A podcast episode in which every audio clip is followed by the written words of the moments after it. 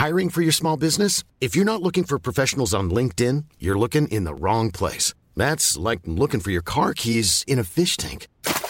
LinkedIn helps you hire professionals you can't find anywhere else, even those who aren't actively searching for a new job but might be open to the perfect role. In a given month, over 70% of LinkedIn users don't even visit other leading job sites. So start looking in the right place. With LinkedIn, you can hire professionals like a professional. Post your free job on linkedin.com slash people today.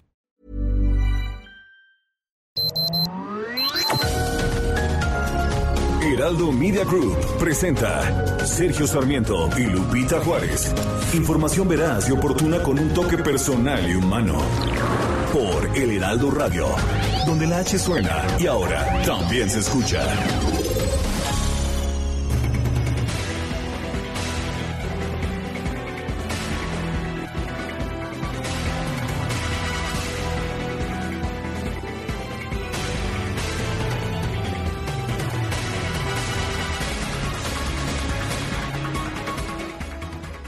Bueno, pues fueron, fueron, fue un maratón de sesión que empezó desde el miércoles pasado, pero finalmente el Pleno de la Cámara de Diputados aprobó en lo general y en lo particular el presupuesto de egresos de la Federación para el 2022. Se avaló un gasto total de 7.08 billones de pesos.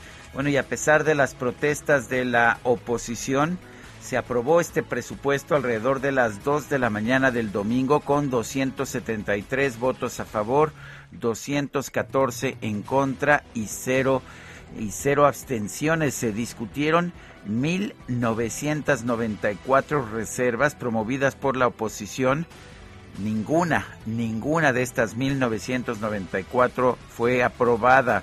La discusión uh, que comenzó el miércoles pasado se extendió hasta el fin de semana y confrontó de manera muy importante a los legisladores de distintos partidos. La alianza Va por México, integrada por el PRI, el PAN y el PRD, presentó el mayor número de reservas, todas, todas desechadas.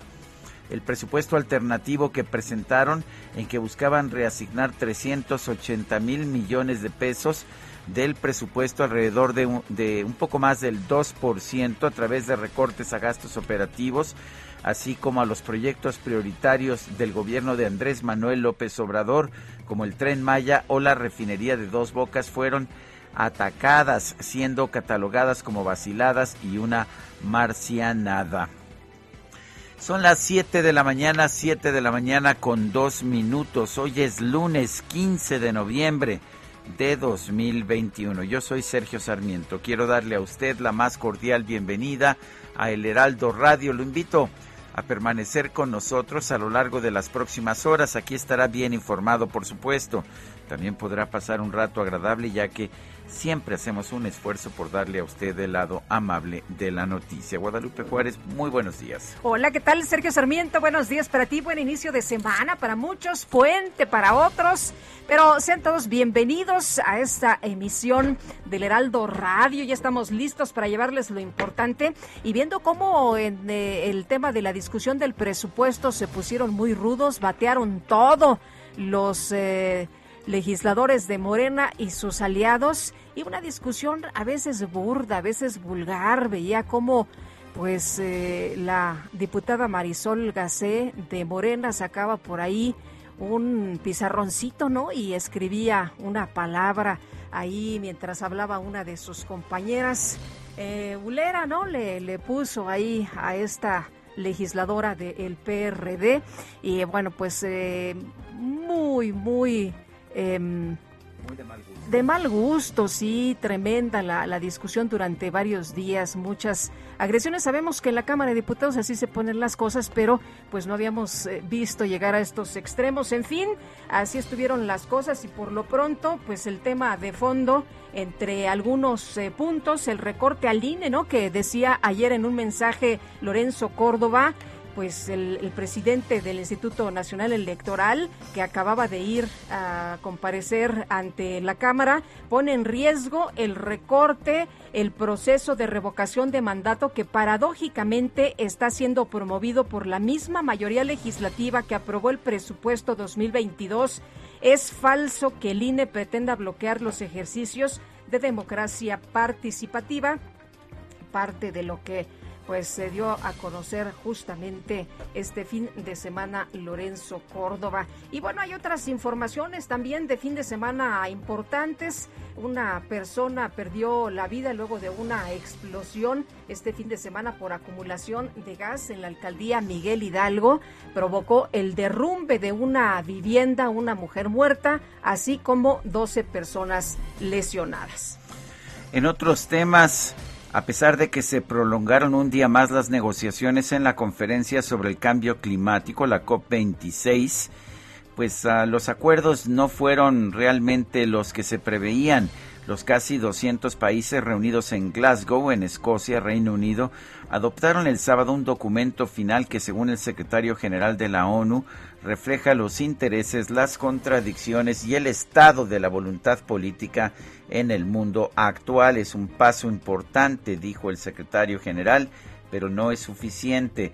Debemos acelerar la acción climática para mantener vivo el objetivo de limitar el aumento de la temperatura global a 1.5 grados. Esto es lo que explicó Antonio Guterres en una declaración en un video que se dio a conocer al término de la reunión de dos semanas. El titular de la ONU añadió que es hora de pasar al modo de emergencia poniendo fin a las subvenciones a los combustibles fósiles, eliminando el carbón, poniendo un precio al carbono, protegiendo a las comunidades vulnerables y cumpliendo el compromiso de 100 mil millones de dólares de financiación para el clima. Son las 7 de la mañana con 6 minutos. Y vámonos directamente con Michelle Hernández, periodista allá en Cuba. Este lunes, Michelle, pues miles de cubanos pretenden, nos están preparando para una nueva movilización a cuatro meses de que tomaron las calles el 11 de julio para protestar contra el gobierno, pero les han enviado elementos, les han enviado pues eh, muchos eh, eh, por ahí policías para que no los dejen salir. Cuéntanos cómo está la situación, cómo se está viviendo pues en las últimas horas eh, la, pretensión de muchos de salir a protestar. Buenos días, es un gusto saludarlo nuevamente. En, en Cuba, eh, realmente ayer eh, no pasó mucho, ni hoy tampoco se, se respira un ambiente demasiado conflictivo, todo más en orden, pero lo que sí es verdad es que el principal líder de la plataforma Archipiélago, el dramaturgo Junior García Aguilera, desde ayer eh, no, no, lo dejan salir de su casa, eh, ha sufrido actos de repudio en, en, su, en, su, en su edificio, en su barrio, por personas partidarias del gobierno y también se, se presupone que son personas también policías vestidos de, civil. El dramaturgo había dicho que, ayer marcharía en, por La Habana con una rosa blanca en la mano, vestido de blanco, cosa que obviamente no, no pudo ser. Y hoy eh, estaban convocadas las manifestaciones para el 15N, que por la propia plataforma Archipiélago, y es muy, es muy difuso el panorama, pero actualmente en este momento no se respira un gran clima de hostilidad. Lo que sí, el gobierno ha enviado a, policías, a gente de activo civil, a, a, no permitirle salir activistas de, de sus casas, a periodistas independientes y a toda esta opositores de mayor visibilidad que habían anunciado que marcharían, pero que hoy eh, están, como diríamos, sitiados en sus casas, no pueden salir. Y eh, con eso, posiblemente se, se pretenda eh, que, no haya mayor visibilidad de la protesta, que las personas que le puedan dar mayor visibilidad a la protesta no, no, puedan salir. También han sufrido cortes de internet, cortes de teléfono. El propio Juno García está sin internet y sin teléfonos y esa es la medida eh, que, se, que, se, que se ha tomado, que, que una posible, que yo en lo particular no creo que sea, si de ocurrir algo, no creo que la marcha del 11, 11, de julio pasado. Ese es el contexto que se respira en Cuba. Eh, algo positivo hasta el momento es que no, se, no ha habido cortes de Internet cosa que, el gobierno hace muy, muy rápido cuando se espera grandes manifestaciones masivas para que las manifestaciones no, no sigan creciendo a través de las redes sociales. Leía yo esta mañana que Joanny Sánchez reportaba que ya me cortaron el acceso a Internet pero como he dicho, la creatividad es la capacidad de abrir una ventana cuando la puerta está cerrada, aunque no me conformo y un día quiero la puerta abierta de par en par, es lo que decía Joanny Sánchez esta mañana. Parece que es generalizado, ¿no? Están cortando el Internet de quienes consideran pues que puedan protestar o que puedan reportar sobre protestas. Sí, eh, como decía, el, el, el, corte de Internet parece que en este momento a esta hora de, la mañana en Cuba es a personas muy, muy específicas, sea, periodistas independientes, a personas con un poco de mayor visibilidad, que puedan darle, que puedan reportar algunos sucesos que, que pudieran ocurrir, obviamente, en Cuba hoy, este, este 15 de noviembre. Eh, Pero hasta el momento no, no, es, generalizado. Dejaron de vender rosas blancas, eh, prohibió el gobierno vender rosas blancas que eran las, pues, eh, como, como el símbolo que estarían llevando quienes van a, a, marchar, pero la gente convocó a través de redes sociales a hacer sus propias rosas con papel o con algunas eh, telas que tuvieran ahí a la mano. Cuéntanos un poco de esto, ¿qué sabes? Sí, eh, también hay, muchas noticias que son falsas y entre, noticias falsas y noticias verdaderas, uno a veces uno la persona que no que no se dedica al periodismo o a los, medios se puede perder un poco. Eh, hay noticias que falsas de ambos de ambos lados del espectro ideológico y hay mucha tirantez a ver qué, se sale de esto, pero lo que sí es que hoy también coincide con el inicio del curso escolar en Cuba, que también el gobierno ha tratado de que sea una fiesta cosa que realmente no, no es normalmente en Cuba, pasa siempre, pero que coincide con el anuncio de las protestas y está entrando también de que se convierte en una fiesta para disminuir el clima político de los, de los sucesos, de, de, de, la, de la posible protesta 15N. En cuanto a las rosas, en Cuba lamentablemente las flores son extremadamente caras y y no se vende mucho. Y igual, los cubanos tienen mucha creatividad y el que quiera amanecer con una rosa blanca la va a encontrar, obviamente, la va a hacer, o saldrá también vestido de blanco. Siempre, siempre la persona encuentra esa manera de, manifestar su, su, creatividad, eso sí, eso es indudable. Muy bien, pues muchas gracias por tomar nuestra llamada a Michelle Hernández y bueno, estaremos muy pendientes. Muy buenos días. Bueno, muchas gracias a ustedes. Hasta luego. Saludos. Son las 7 de la mañana con 11 minutos. Vamos a la frase del día. Lo que es de todos no es de nadie. Es una frase anónima que se refiere a lo que los economistas llaman la tragedia de los comunes, cuando una propiedad es colectiva y, y todo el mundo la explota pero nadie la cuida.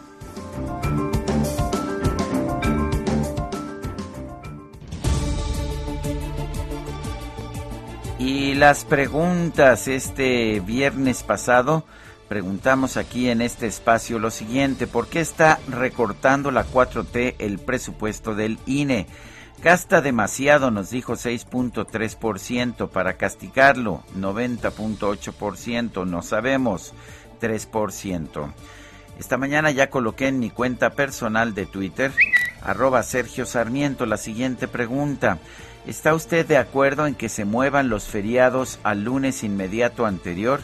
Nos dice que sí, 64.3%, que no, 31.6%, quién sabe, 4.1%.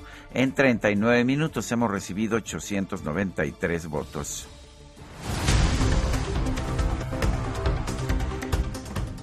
7 de la mañana con 13 minutos vamos a un resumen de la información más importante. Con 273 votos a favor y 214 en contra, el Pleno de la Cámara de Diputados aprobó en lo general y lo particular el presupuesto de egresos de la Federación para 2022. El debate duró cerca de 50 horas y se desecharon todas las 1.994 reservas que presentó la oposición. Señor presidente, se emitieron 273 votos en pro, cero abstenciones y 214 votos en contra. Aprobado en lo general y en lo particular por 273 votos los artículos y anexos reservados en términos del dictamen. Aprobado en lo general y en lo particular el decreto de presupuesto de egresos de la Federación para el ejercicio fiscal del 2022. Pasa al Ejecutivo Federal para sus efectos constitucionales. Y la diputada del PRI, Blanca Alcalá, acompañada por los integrantes de las bancadas de la Alianza Opositora Va por México, aseguró que con la aprobación del presupuesto de egresos el balance para México es negativo. El balance, desafortunadamente, para México es negativo. Es centralista, es limitado, es excluyente y también es electorero. A través de Twitter, el presidente López Obrador agradeció a los diputados federales la aprobación del presupuesto de egresos de la Federación para 2022. Afirmó que su posición en defensa del pueblo y no de las minorías les permitirá dormir con la conciencia tranquila. Oye, y qué cumplidores, ¿no? Nuestros legisladores, Angélica Peña del Partido Verde, participó en la discusión del presupuesto a distancia y desde una fiesta, así, así, de cumplido, se ve cómo están ahí las carpas, cómo está la fiesta por atrás, mientras ella está en la discusión a vía remota en la Cámara de Diputados. Y bueno, pues el dirigente nacional de Morena, Mario Delgado, afirmó que el presupuesto de egresos de la Federación para 2022 mantiene la estabilidad de las finanzas públicas y da prioridad a quien más lo necesita. Dijo que el PRIAN se quedó con las manos vacías. En un comunicado, el coordinador de Morena en San Lázaro, Ignacio Mier, afirmó que una vez que se aprobó el presupuesto de egresos, su bancada está lista para discutir la iniciativa de reforma constitucional en materia de electricidad que promueve el presidente López Obrador. Y el diputado del PAN, Jorge Triana, aseguró que ante la negativa de Morena y sus aliados de modificar el presupuesto de egresos de la federación, la oposición va a rechazar la reforma eléctrica del presidente López Obrador. Cuando venga el presidente a pedirles cuentas sobre su reforma energética, recuérdenles que está muerto. Anoten bien la fecha del día de hoy, 14 de noviembre de 2021, porque está muerta la reforma eléctrica de Andrés Manuel López Obrador y la mató la estulticia de los partidos que apoyan a Andrés Manuel López Obrador. El consejero presidente del INE, Lorenzo Córdoba, advirtió que el recorte de casi 5 mil millones de pesos al presupuesto solicitado por el organismo pone en riesgo el proceso de revocación de mandato. Este recorte pone en riesgo la organización del proceso de revocación de mandato que paradójicamente está siendo promovido por la misma mayoría legislativa que aprobó el presupuesto de egresos para 2022. Debe quedar claro que el INE no pretende bloquear los ejercicios de democracia participativa previstos en la Constitución, como hay quien sostiene. No es el INE quien obstaculiza la ampliación y ejercicio de los derechos políticos de la ciudadanía, sino todo lo contrario. El instituto ha tomado ya decisiones y previsiones para llevar a cabo la revocación de mandato del titular de Poder Ejecutivo en caso de que así lo solicite la ciudadanía. Bueno, para unas cosas no hay dinero, para otras sí. Fonatur va a comprar un hotel para hospedar a funcionarios que van a colaborar en la construcción del tren Maya. Para ellos sí va a haber lanita. Y la jefa de gobierno de la Ciudad de México, Claudia Sheinbaum, felicitó a los diputados federales por aprobar el presupuesto de egresos de la federación. Afirmó que no puede haber un Instituto Nacional Electoral rico con un pueblo pobre. Tampoco puede haber Instituto Nacional Electoral rico con pueblo pobre. Entonces, que se dediquen mejor a apoyar la democracia electoral, a ser imparciales y a que los recursos que dedican a sus bonos y todo lo demás, pues más bien se ponga al servicio de la ciudadanía. El dirigente nacional del PAN, Marco Cortés, aseguró que su partido está experimentando el regreso a sus filas de cientos de exmilitantes. Y Mauricio Flores, abogado del expresidente de Altos Hornos de México, Alonso Ancira aseguró que su cliente ya prepara el pago de 25 millones de dólares como parte del acuerdo reparatorio que suscribió con Pemex por la presunta venta a sobreprecio de la planta de agronitrogenados. Cuatro elementos de la Guardia Nacional y dos exintegrantes de la corporación fueron detenidos por su presunta responsabilidad en el secuestro de un empresario en Cozumel, Quintana Roo. En Guanajuato se reportaron los asesinatos de 11 personas durante dos ataques armados ocurridos en los municipios de Apaseo el Grande y Silao. Este domingo un grupo de asaltantes irrumpió en la casa de la escritora Elena Poniatowska en la alcaldía Álvaro Obregón de la Ciudad de México. La Fiscalía Capitalina informa que ya investiga el caso. La escritora no se encontraba en su hogar en ese momento pues que había salido a comer, ¿no? Y le llama la atención que solo se llevaron su computadora. Este fin de semana se registró una fuerte explosión por acumulación de gas en una vecindad de la colonia Pensil del Norte en la alcaldía Miguel Hidalgo. Se reportó el saldo de una mujer muerta y 12 heridos. Ante las críticas que recibió el alcalde de Miguel Hidalgo, Mauricio Tabe, por no acudir a la zona de la explosión, el funcionario explicó que en esos momentos se encontraba fuera de la Ciudad de México. Y por otra parte, el gobierno capitalino afirmó que está trabajando con la Comisión Federal de Electricidad para que en el mes de marzo las líneas 1, 2 y 3 del metro operen a su máxima capacidad. Esto luego del incendio que afectó la subestación del Buen Tono. La jefa de gobierno de la Ciudad de México, Claudia Sheinbaum, anunció que la capital del país va a dejar atrás la estrategia de quédate en casa para adoptar distintos programas que combatan el sedentarismo ocasionado por la pandemia de COVID-19. Vamos a pasar del quédate en casa y todo eso que ya vivimos a ponernos la pila. Entonces vamos a hacer miércoles de ponte pila en todos los espacios públicos, en la calle. Yo, bueno, ya tengo 59 años, pero cuando era niña recuerdo que nos organizábamos y hacíamos nuestra canchita en la calle y jugábamos fútbol o algunas otras actividades, inclusive como niños y niñas, un, dos, tres por mí, quemados, todo eso que hace que nos ejercitemos. Pues hay que recuperarlo, porque pues está bien las maquinitas y el celular y el Nintendo y todo eso, pero pues esa no es la vida, hay que recuperar la vida comunitaria. Bueno, y la Secretaría de Salud Federal presentó la actuación o la actualización, quiero decir, del semáforo de riesgo epidemiológico por COVID-19, el cual ubicó a 31 estados en verde y solo Baja California aparece en color naranja. La Secretaría de Salud Federal informó que este domingo se registraron 58 muertes por COVID-19 en México con lo cual se llegó a una cifra acumulada de 291.147 decesos. Las autoridades sanitarias de Israel autorizaron el uso de la vacuna contra el COVID-19 de Pfizer en niños de entre 5 y 11 años. El gobierno de Austria ordenó un confinamiento nacional para todas las personas que no estén vacunadas contra el COVID-19 con el objetivo de frenar la propagación del virus. Previo al cierre de la cumbre climática mundial COP26 se adoptó el Pacto de Glasgow para el clima, el cual tiene el objetivo de acelerar el combate contra el calentamiento global.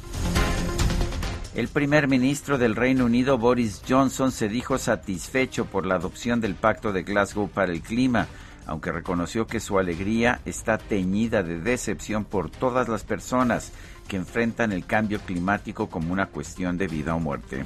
Y en un comunicado conjunto, la Cancillería y la Secretaría del Medio Ambiente y Recursos Naturales consideraron que la cumbre climática COP26 concluyó con un moderado optimismo por los acuerdos alcanzados. La Asamblea General de la Organización de Estados Americanos, la OEA, aprobó una resolución en la que declara que las pasadas elecciones presidenciales de Nicaragua no fueron libres, justas ni transparentes, por lo que carecen de legitimidad democrática. El presidente de Cuba, Miguel Díaz Canel, se reunió con un grupo de simpatizantes en el centro de La Habana, esto un día antes de la jornada de protesta masiva que promueve la oposición de ese país. En información deportiva, el británico Lewis Hamilton llegó de atrás de manera impresionante, venía en lugar décimo y obtiene el primer puesto en el Gran Premio de Fórmula 1 de Sao Paulo. El piloto mexicano Sergio Pérez ocupó el cuarto puesto. Y con un gol a cinco minutos del final del partido, la selección española de fútbol derrotó a Suecia por marcador de 1-0, con lo cual obtuvo su boleto para el Mundial de Qatar 2022.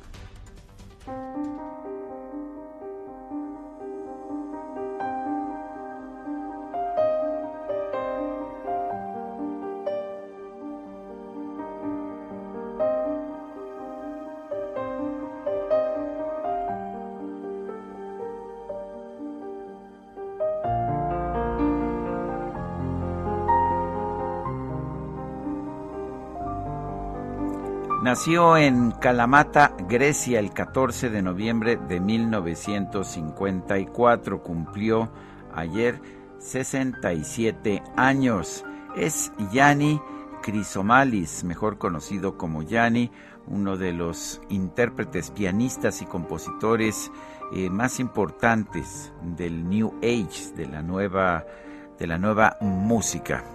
Vamos a estarlo escuchando el día de hoy.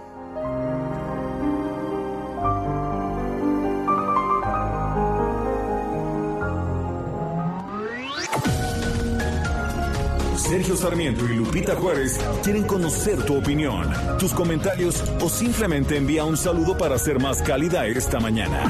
Envía tus mensajes al WhatsApp 5520 109647.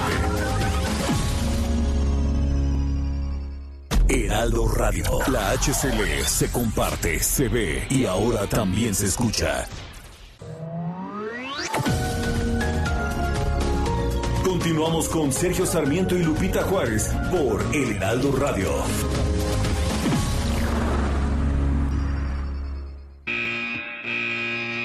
Los domis de choque revelan el daño que puedes sufrir al chocar en un auto. Reciben impacto tras impacto para evaluar qué autos nos protegen mejor. Solo los domis resisten choques. Tu familia no.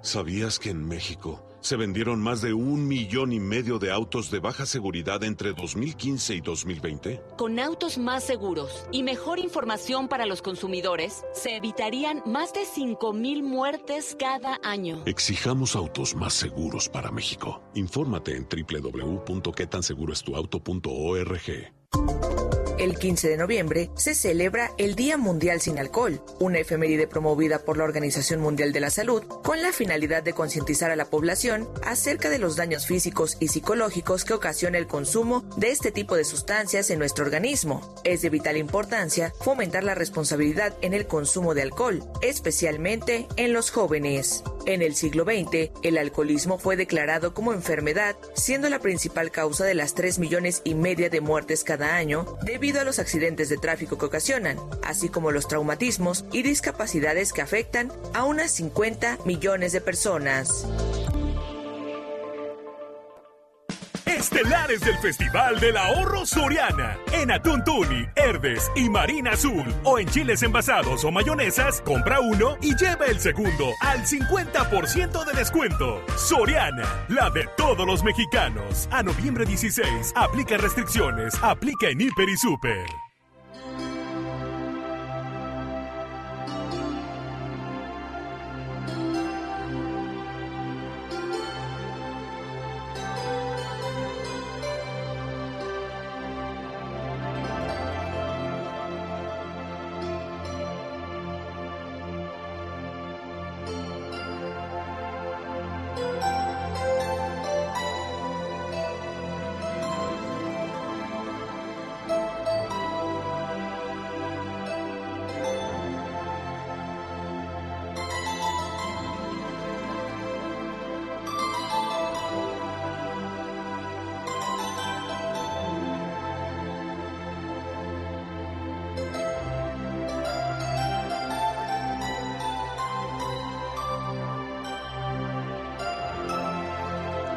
Los trabajos de Yanni suelen ser muy evocadores. Esto, por ejemplo, eh, que trata sobre la isla que se encuentra en el mar Egeo Santorini, pues nos da, nos da una visión de esta isla, de esta isla volcánica que se encuentra a unos 200 kilómetros al sureste de, de Grecia, del territorio continental griego Santorini. Escuche usted y verá que pues hay mucho de recuerdo, hay mucho de nostalgia, hay mucho de descriptivo en la música instrumental de Yanni.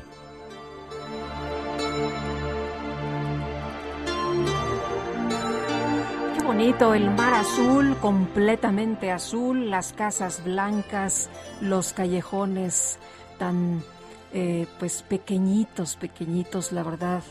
Un lugar hermoso, Santorini, y sí, se transporta, se transporta pues hasta ese lugar maravilloso. Oye, y vámonos a los mensajes. Eh, Rodolfo Contreras desde Querétaro dice, excelente inicio de semana. Lo negativo de los días de asueto móviles es que el 5 de febrero, 21 de marzo y 20 de noviembre también pierden el tiempo los políticos en las respectivas conmemoraciones. Es lo que nos dice el señor Rodolfo Contreras. Pues eso es lo que ha pasado, ¿verdad? Que eh, nos pasan el feriado al 15, pero después hacen un desfile el 20 y generan un caos vial. Amy Shehoa está cantada la jugada para seguir desprestigiando y eventualmente destruir al INE, asignar una tarea costosa y negarles el dinero. Quieren revivir la dictadura del PRI, pero más mugrosa. Son las 7 con 34 minutos. En la COP26, México pidió a, a, los países ricos aportar 100 mil millones de dólares para acciones contra cambio climático. Creo que vamos por el mundo pidiendo dinero a los ricos. Y Gerardo Suárez, cuéntanos, buenos días. Muy buenos días, Sergio y Lupita.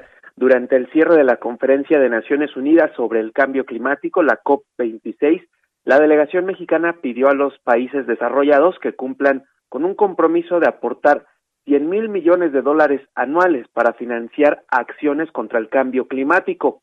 Las secretarías de Relaciones Exteriores y de Medio Ambiente y Recursos Naturales que estuvieron presentes como parte de esta delegación informaron que México solicitó a los países ricos aportar esta cantidad, 100 mil millones de dólares al año entre 2020 y 2025 para financiamiento climático, además de incrementar gradualmente esta cifra.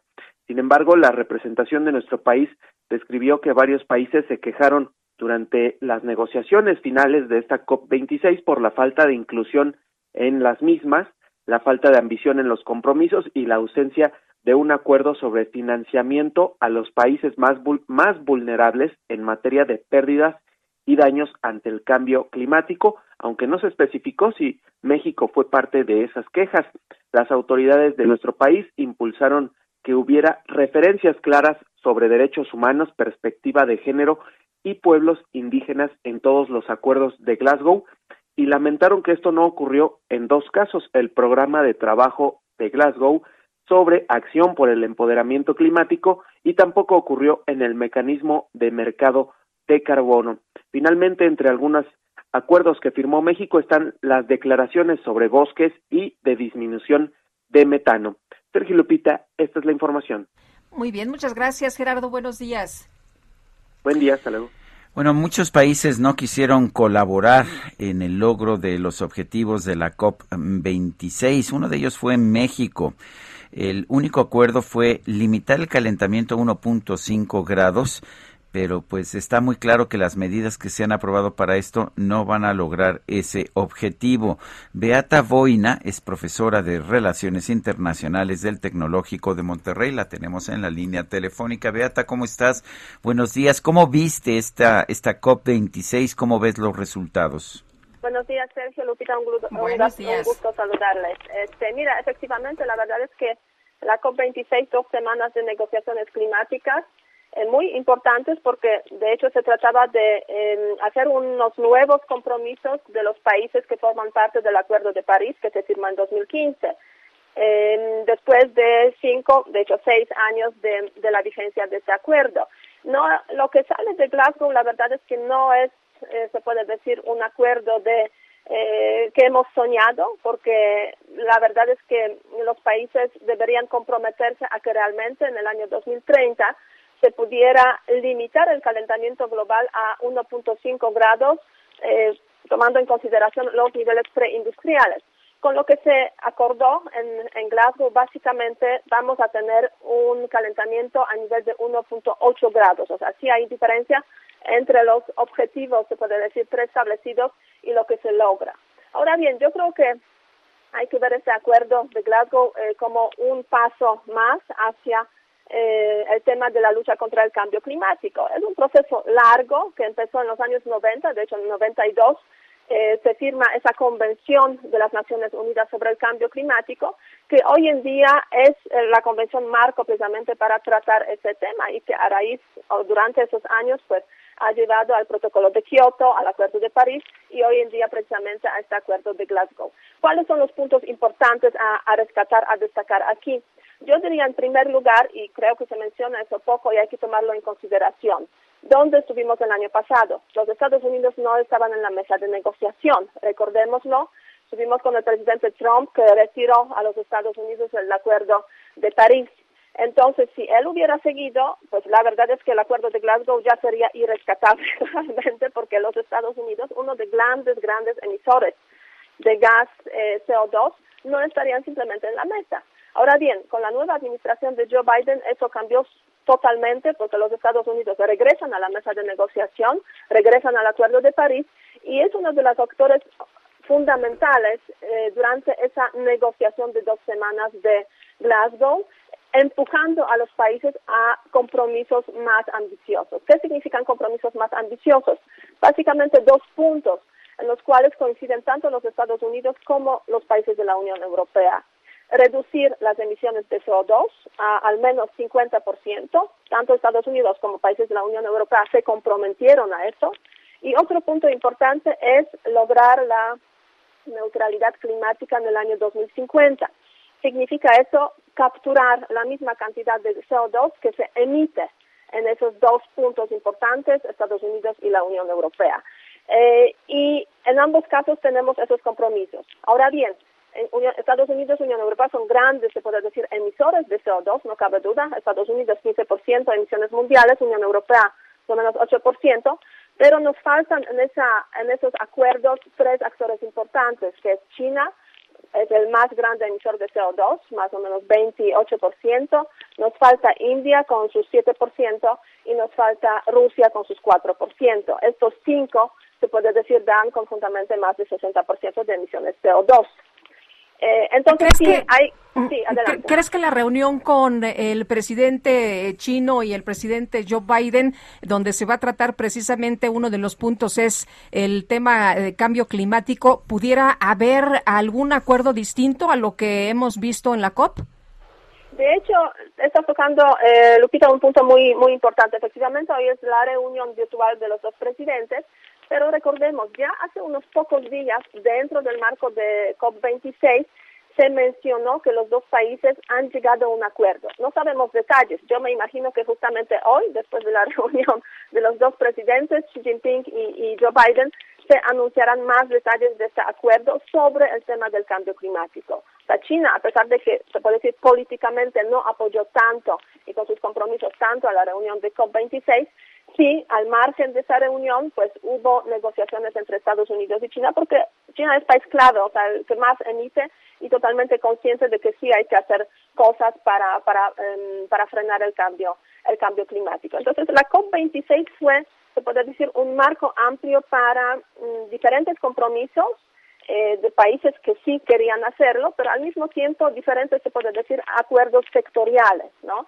Es un tema bastante técnico y, la verdad es que no siempre, eh, no siempre, pues, em, hay que reconocerlo, no siempre nos explican bien esos acuerdos técnicos, pero pero ¿cuáles son esos acuerdos técnicos? Pues acuerdos sobre el metano, ¿no? Reducción de 50% de metano, tomando en consideración los niveles de 2020 hasta 2030. O sea, un acuerdo importante al que se sumaron pues un centenar de países, entre ellos México, para un poco, se puede decir, eh, pues disminuir esta, la incapacidad de muchos países de comprometerse con el tema de reducciones de CO2. Una declaración sobre el uso de los bosques no es la primera declaración de esa naturaleza que surge en el contexto de la conferencia climática. Recordémoslo, en 2014 hubo la primera declaración de hecho sobre estos temas. Ahora se inserta ese aspecto en el contexto de las negociaciones eh, climáticas de las conferencias COP. Es importante y México también se sumó con cierto retraso, pero ahí está. Otro acuerdo que yo creo que vale la pena rescatar es sobre el tema de los autos de combustión. 30 países se comprometieron a disminuir, o sea, mejor dicho, a eliminar los autos con eh, de combustión eh, hasta el año 2036, 35 en mercados grandes y 40 en su totalidad. 30 países y muchas empresas importantes, especialmente productoras de autos. México también se sumó a esa declaración. El problema es que cuando la secretaria de eh, Economía se enteró de que la gente está hablando de este acuerdo, ¿qué significa eso para las dos bocas? La refinería pues dijo no, sí, no, sí es cierto, firmamos declaración, pero la verdad es que no es vinculante. Entonces también hay que tomar en consideración que al final depende de los países de cómo implementarán pues los acuerdos a los que llegaron o las declaraciones que, que, firma, eh, que firmaron. Y, y, básicamente eso sería, se puede decir, el panorama general. El asunto es que seguiremos hablando de, del tema del cambio climático, de compromisos eh, de los países para frenar eh, el calentamiento global, la siguiente conferencia COP27 en esta ocasión se va a celebrar en Egipto el año próximo y se abrió ahí la ventana para que los países para que los países que aún no se comprometieron, digamos, con eh, objetivos más ambiciosos que los que firmaron en Acuerdo de París, en el caso de México, por ejemplo, puedan hacer su compromiso en la COP27.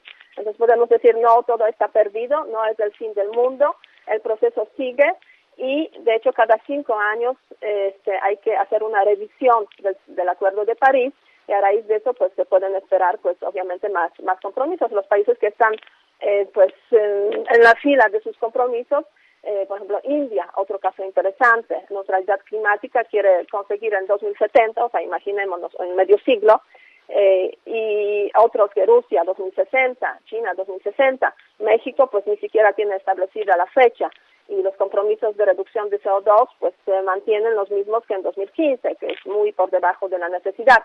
Tienen como 22% de reducción de CO2 y seguramente ni siquiera se cumplirán con las políticas que hay hoy en día. Entonces, mucho depende obviamente de cómo es la situación interna de, en los países, digamos, cuáles son realmente las políticas climáticas, cuál es el compromiso del gobierno eh, y en los años que seguirán, pues obviamente ocurrirán muchos cambios en los países eh, que son partes de esa conferencia climática y esperemos que varios de ellos pues sí como que cambiarán sus políticas. Pero hay esa conciencia yo diría ya muy o sea muy grande muy extendida muy profunda de que pues los que no están dentro de esa de esos compromisos la verdad es que están eh, en la marginalización básicamente. Y los jóvenes lo han yo creo que demostrado con claridad también en esa conferencia climática. Ha habido muchas manifestaciones eh, muchas solicitudes, muchas demandas, muchas actividades también simbólicas, como por ejemplo el premio eh, al fósil del día que recibió también México, uno de los días de COP26.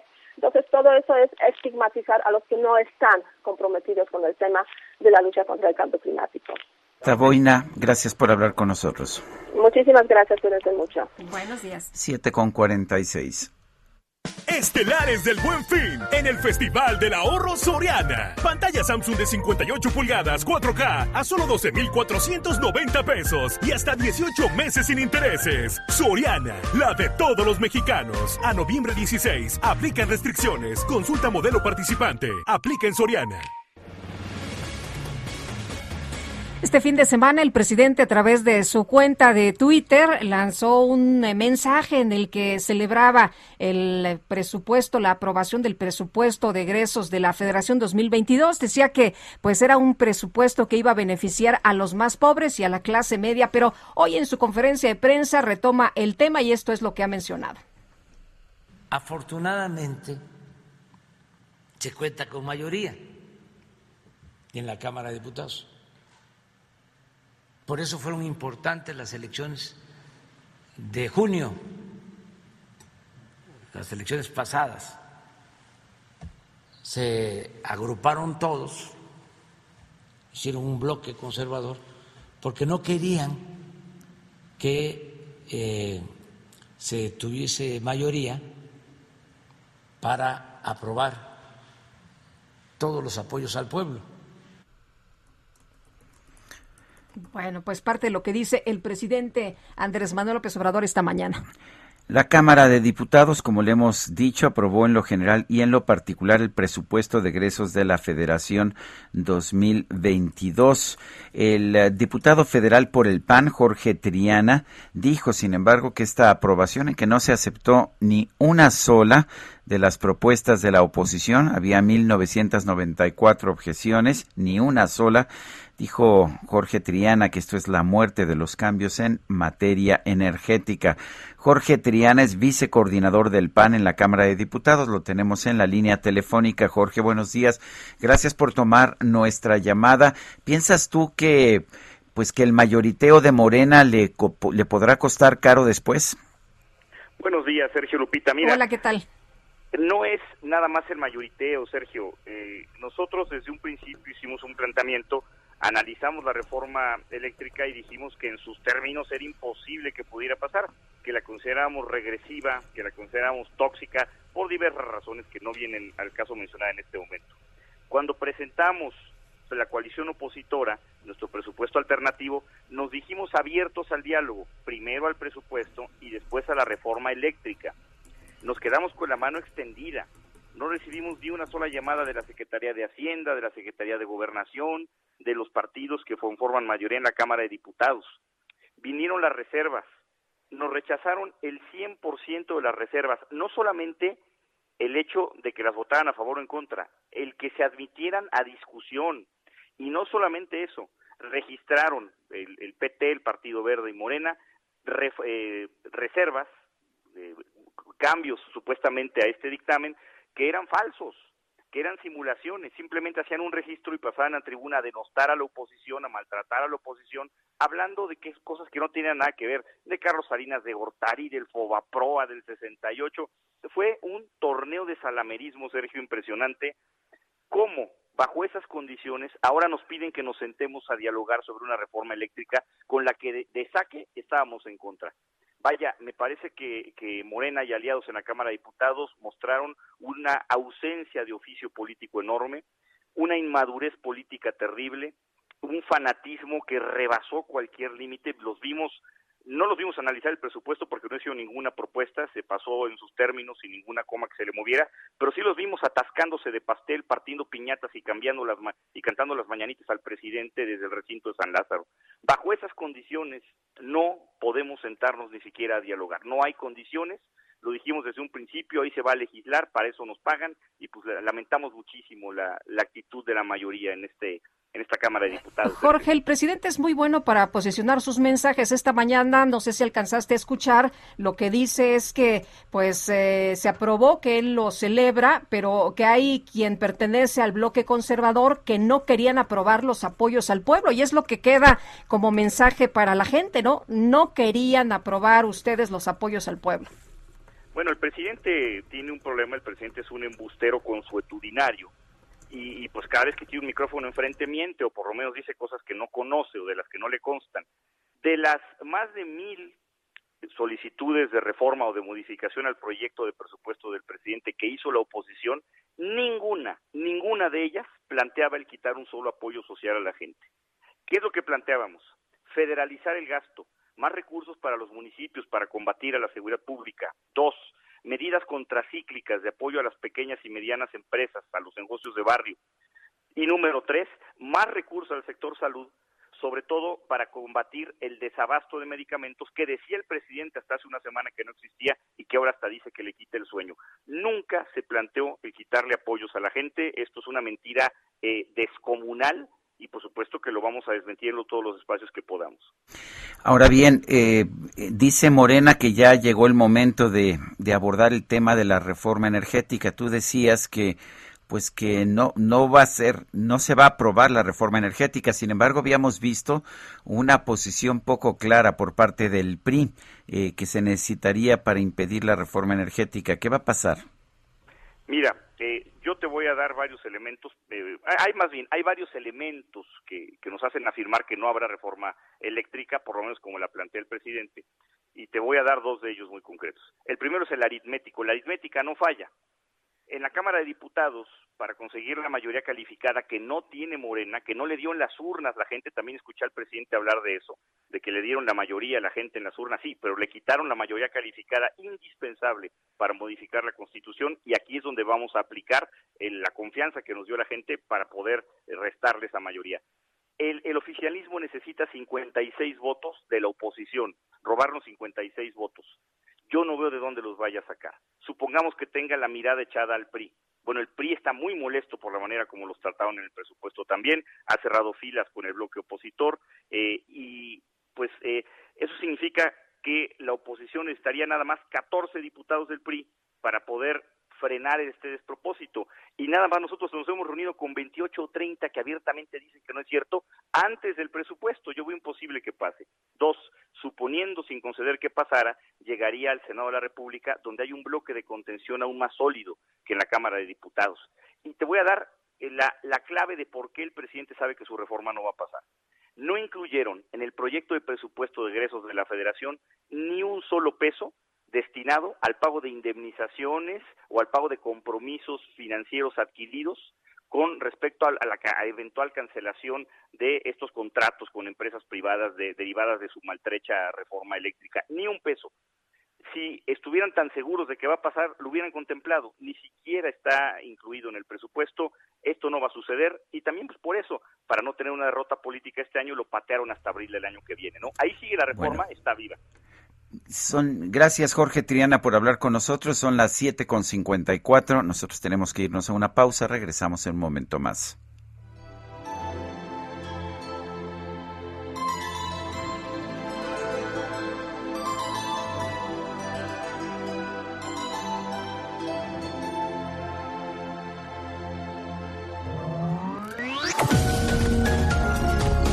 Sarmiento y Lupita Juárez quieren conocer tu opinión, tus comentarios o simplemente envía un saludo para ser más cálida esta mañana.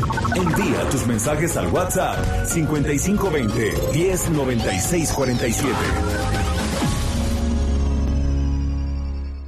Heraldo Radio, la HCL se comparte, se ve y ahora también se escucha.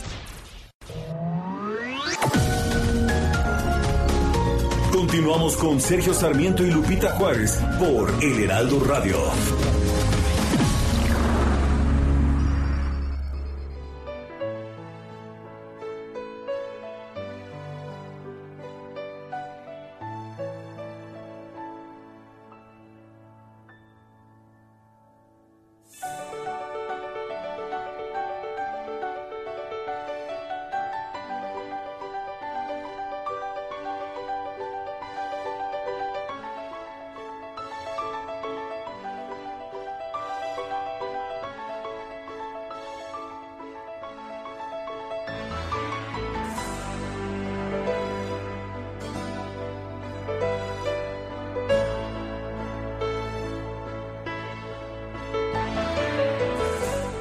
Seguimos escuchando música interpretada y compuesta por Yanni. Esto se llama Reflections of Passion, reflejos de la pasión. Muchas personas disfrutando la música esta mañana. La selección de hoy con música de Yanni es lo mejor para iniciar un lunes tranquilo, pero esta pieza ayudará a despertar los ánimos. Espero que la puedan poner. Es Swept Away y eh, saludos y respeto, Sergio. Te considero un periodista sensato, honesto, intelectual y mi admiración a Lupita, que parte de una gran periodista Ah, pues qué amable por sus comentarios, hombre, esta mañana ya nos hizo el yo día. Sí, yo sí leo la lo que, lo que tú censuraste. Aparte de una gran periodista, es guapísima. Sí, es muy guapa, pero la realmente la belleza física de Guadalupe Juárez no se compara con su conocimiento intelectual, con sus valores como periodista. Yo se lo puedo decir porque he trabajado con ella muchos años. Dice otra persona, buenos días Sergio Lupita, un gusto escucharlos este día, aunque descanso obligatorio, ustedes muy trabajadores. No nos dijeron que era obligatorio, ¿verdad? Se les olvidó decirnos esa parte. Oye, y, yo la verdad vine porque me dijeron que el DJ Kiki iba a estar aquí. Yo dije, no. Se va a poner pues". bueno, se va a poner bueno. Y andaban por ahí levantando falsos. Adrián Alcalá, que no iba a venir, que se había agarrado el puente. Pero ¿qué crees? Que sí, que sí llegó. que sí llegó. Yo creo que estaba, estaba festejando el triunfo de los empacadores de Green Bay, pero bueno. No es falso, pero se exagera. Sin duda. Son las 8 de la mañana con 3 minutos. Vámonos al clima. Ya está frío. El pronóstico del tiempo. Sergio Sarmiento y Lupita Juárez. Mónica Jiménez, ¿cómo estás? Cuéntanos qué nos espera para las próximas horas. Yo ya veo a todo mundo con chamarra y bufanda y gorro y ya sabes cómo somos de exagerados aquí en la Ciudad de México.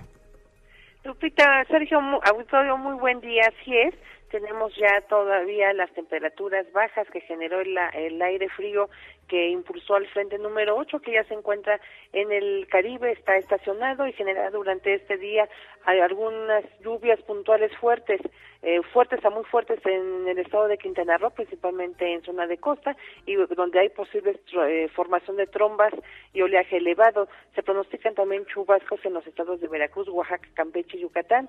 La masa de aire frío que originó a dicho frente mantiene temperaturas bajas, ambiente frío, muy frío, con heladas al amanecer en zonas altas del norte, noreste, centro y oriente del país, así como evento de norte con rachas de 40 kilómetros por hora en Yucatán y Quintana Roo y de 50 a 70 kilómetros por hora en el Istmo Golfo de Tehuantepec, en donde el, el transporte terrestre de la ventosa Oaxaca, así como la navegación marítima de dicho golfo, deben de tener precauciones porque se prevé también oleaje de 2 a 4 metros de altura en el Golfo de Tehuantepec.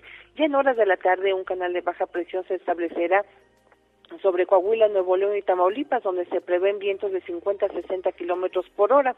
Las temperaturas eh, mínimas de 0 a 5 grados bajo cero, Sergio Lupito Vitorio con heladas, también se pronostican en partes altas de Chihuahua, Durango, Zacatecas, Guanajuato, Querétaro, Hidalgo, Michoacán, el Estado de México, Tlaxcala y Puebla. Y temperaturas mínimas de 0 a 5 grados Celsius con posibles heladas para partes altas de Sonora, Coahuila, Nuevo León, San Luis Potosí, Aguascalientes, Jalisco, Veracruz, Oaxaca, Guerrero, la Ciudad de México y en Chiapas. Particularmente ya en el Valle de México, el resto de la mañana se mantendrá con ambiente frío templado, el cielo despejado con nubes dispersas. Hay bancos de niebla formados en el oriente y norte del Estado de México, mismos que se disiparán ya en las próximas horas. La temperatura máxima se estima que sea de los 20 a 22 grados Celsius y la mínima para amanecer mañana nuevamente de 5 a 7 grados Celsius. Por favor, abríquense bien. Esta es la previsión del tiempo desde el Servicio Meteorológico Nacional de la Conagua. Que tengan todos buen día. Igualmente, Mónica, muchas gracias. Un abrazo. Buenos días. Hasta luego. Hasta luego. Abríguense bien, es lo que nos recomienda la meteoróloga, así que háganle caso. La jefa de gobierno de la Ciudad de México, Claudia Sheinbaum, propuso que los consejeros del INE dejen de cobrar su sueldo, pues para poder financiar la consulta de revocación de mandato del presidente. Jorge Almaquio, cuéntanos. Gracias, Sergio Lupita, amigos. Así es. Y bueno, pues esto lo dijo luego de ser cuestionada sobre las declaraciones del presidente del INE, Lorenzo Córdoba, quien manifestó que pues no tienen presupuesto para realizar el ejercicio programado para abril próximo. Y bueno, Shane Pardo aseguró que el INE sí cuenta con dinero, pero además todos dijo, todos tienen que apoyar la, eh, eh, la democracia aquí en nuestro país y los consejeros pues pueden dejar de cobrar sus sueldos y otras cosas para poder llevar a cabo esta consulta de revocación de mandato del presidente de la República. Así lo comentó. Escuchemos. Tiene nada más que pues, tienen que hacer su programa de austeridad, dejar de pagar con recurso público todo lo que se pagan, incluidos sus sueldos. Aquí todos tenemos que apoyar y particularmente el Instituto Nacional Electoral para promover la democracia participativa. En entrevista tras dar banderazo de salida a la ampliación del paseo dominical Muévete en bici, insistió en que pues deben deben aplicar los consejeros la austeridad republicana para estar en igualdad con los principios que promueve el gobierno del presidente Andrés Manuel López Obrador. Escuchemos. Pues austeridad republicana. No puede haber, como dice el presidente, gobierno rico con pueblo pobre y tampoco puede haber Instituto Nacional Electoral rico con pueblo pobre. Entonces, que se dediquen mejor a apoyar la democracia electoral, a ser imparciales y a que los recursos que dedican a sus bonos y todo lo demás, pues más bien se ponga al servicio de la ciudadanía. Y bueno, Sergio Lupita, amigos, esta propuesta, esta posición de la jefa de gobierno Claudia Sheinbaum se suma a la del secretario de Gobernación, quien señaló que sí hay dinero y que pues no está en riesgo esta revocación de mandato, nada más tienen que rascarle para poder llevarla a cabo el próximo año. Sergio Lupita, amigos, el reporte que les tengo. Gracias, Jorge Almaquio. Buen día, hasta luego. Buenos días y va a dar inicio el Tianguis Turístico 2021 allá en Yucatán y vamos a platicar con Miguel Torruco, secretario de Turismo, a quien saludamos con mucho gusto. Miguel, y el evento pues eh, eh, ya será presencial luego de que se había suspendido por la pandemia de COVID-19. Cuéntanos, muy buenos días. Muy buenos días, un saludarlos y pues muy contentos porque las cifras al cierre del día de hoy, en la noche me dieron el último reporte. Ya tenemos eh, 1.504 compradores de 154 empresas de 42 países de todo el mundo. Y expositores tenemos el 100% de los estados de las entidades federativas van a participar con 936 empresas y van a estar atendiendo en los diferentes stands de mostradores más de 4.000 personas prestadoras de servicio y hay una, cifra récord en citas preestablecidas de 56.500 citas ya preestablecidas. Así que estamos ya esperando todavía que se y mañana a las 12 del día el presidente de la República, Andrés Manuel López Obrador, eh, dará inaugurará la 45 edición del Teatro Físico eh, de México aquí en la ciudad de Mérida y desde luego que será el tianguis influyente en la historia de las anteriores ediciones. Eh, Miguel ha sido pues ha sido un periodo largo con eh, con una situación anómala por la pandemia. En, en este caso en particular, ¿la participación es similar a la que había antes de la pandemia o sigue siendo inferior? Eh, totalmente esperada para que teníamos antes de iniciar el en el 2020, eh, cuando lo pospusimos debido al a la pandemia eh, esperamos estas cifras, así que estamos muy contentos porque fuimos el único país que además de no cancelar la fecha, innovamos con el tianguis turístico digital en el que eh, la segunda edición de este año hubo una participación de 61 naciones. Eh, fue por tal motivo que el secretario general de la Organización Mundial de Turismo, Surapolo Licasville, vino a México y le dio reconocimiento al presidente por el manejo que se tuvo en, la crisis eh, mundial en materia turística. Muy bien, pues muchas gracias por platicar con nosotros esta mañana y buenas noticias para México que pues empieza a reactivarse en uno de los rubros más importantes, Miguel. Así es, muy contento, versión hay confianza, sobre todo este es el gran despertar de la actividad turística, motivo por el cual eh, hicimos una canción que la vamos a dar a conocer el día de mañana con un eh, muy motivador para todos los asistentes de todos los países que visitan. Muy bien, muchas gracias, muy buenos días. Me da mucho saludar. Igualmente. pues espero que sea un éxito este tianguis turístico. Es muy importante, sobre todo por el trabajo que hacen los mayoristas. Eh, yo voy a estar allá, de hecho voy a volar eh, después de este programa el miércoles por la tarde Voy a estar por allá jueves y viernes. Ahí les platicaré cómo voy viendo la situación en este tianguis turístico. Oye, muy importante porque muchos, muchos eh, comunidades y muchos estados, pues viven de esto, ¿no? Muy importante para México que se reactive la economía en este sector. De hecho, la Unión de Secretarios de Turismo de México informó que hay altas expectativas para que durante el tianguis turístico se incentive la comercialización y promoción de los estados. Esto después de esta emergencia sanitaria que ha vivido nuestro país y que ha vivido el mundo. Juan Carlos Rivera Castellanos es presidente de la Unión de Secretarios de Turismo de México y secretario de Turismo de Oaxaca. Señor secretario, buenos días. Cuénteme, ¿cómo están viendo este tianguis turístico? ¿Lo están viendo con, con optimismo? Querido Sergio, querida Lupita, es un honor poderlos saludar en esta mañana. La verdad es que muy contentos y sí, con mucho optimismo porque esta es la gran oportunidad de volver a enfrentarnos a esta vitrina turística y que nos vea todo México, pero sobre todo que nos vea todo el mundo, que somos un destino 100% seguro para venirlo a visitar y estamos listos para ofrecer todo lo que México tiene en cada uno de los estados. Empezando, por supuesto, con la gastronomía, querido Sergio Lupita, no se podrán perder una buena tlayuda oaxaqueña, no se van a poder perder un buen mole.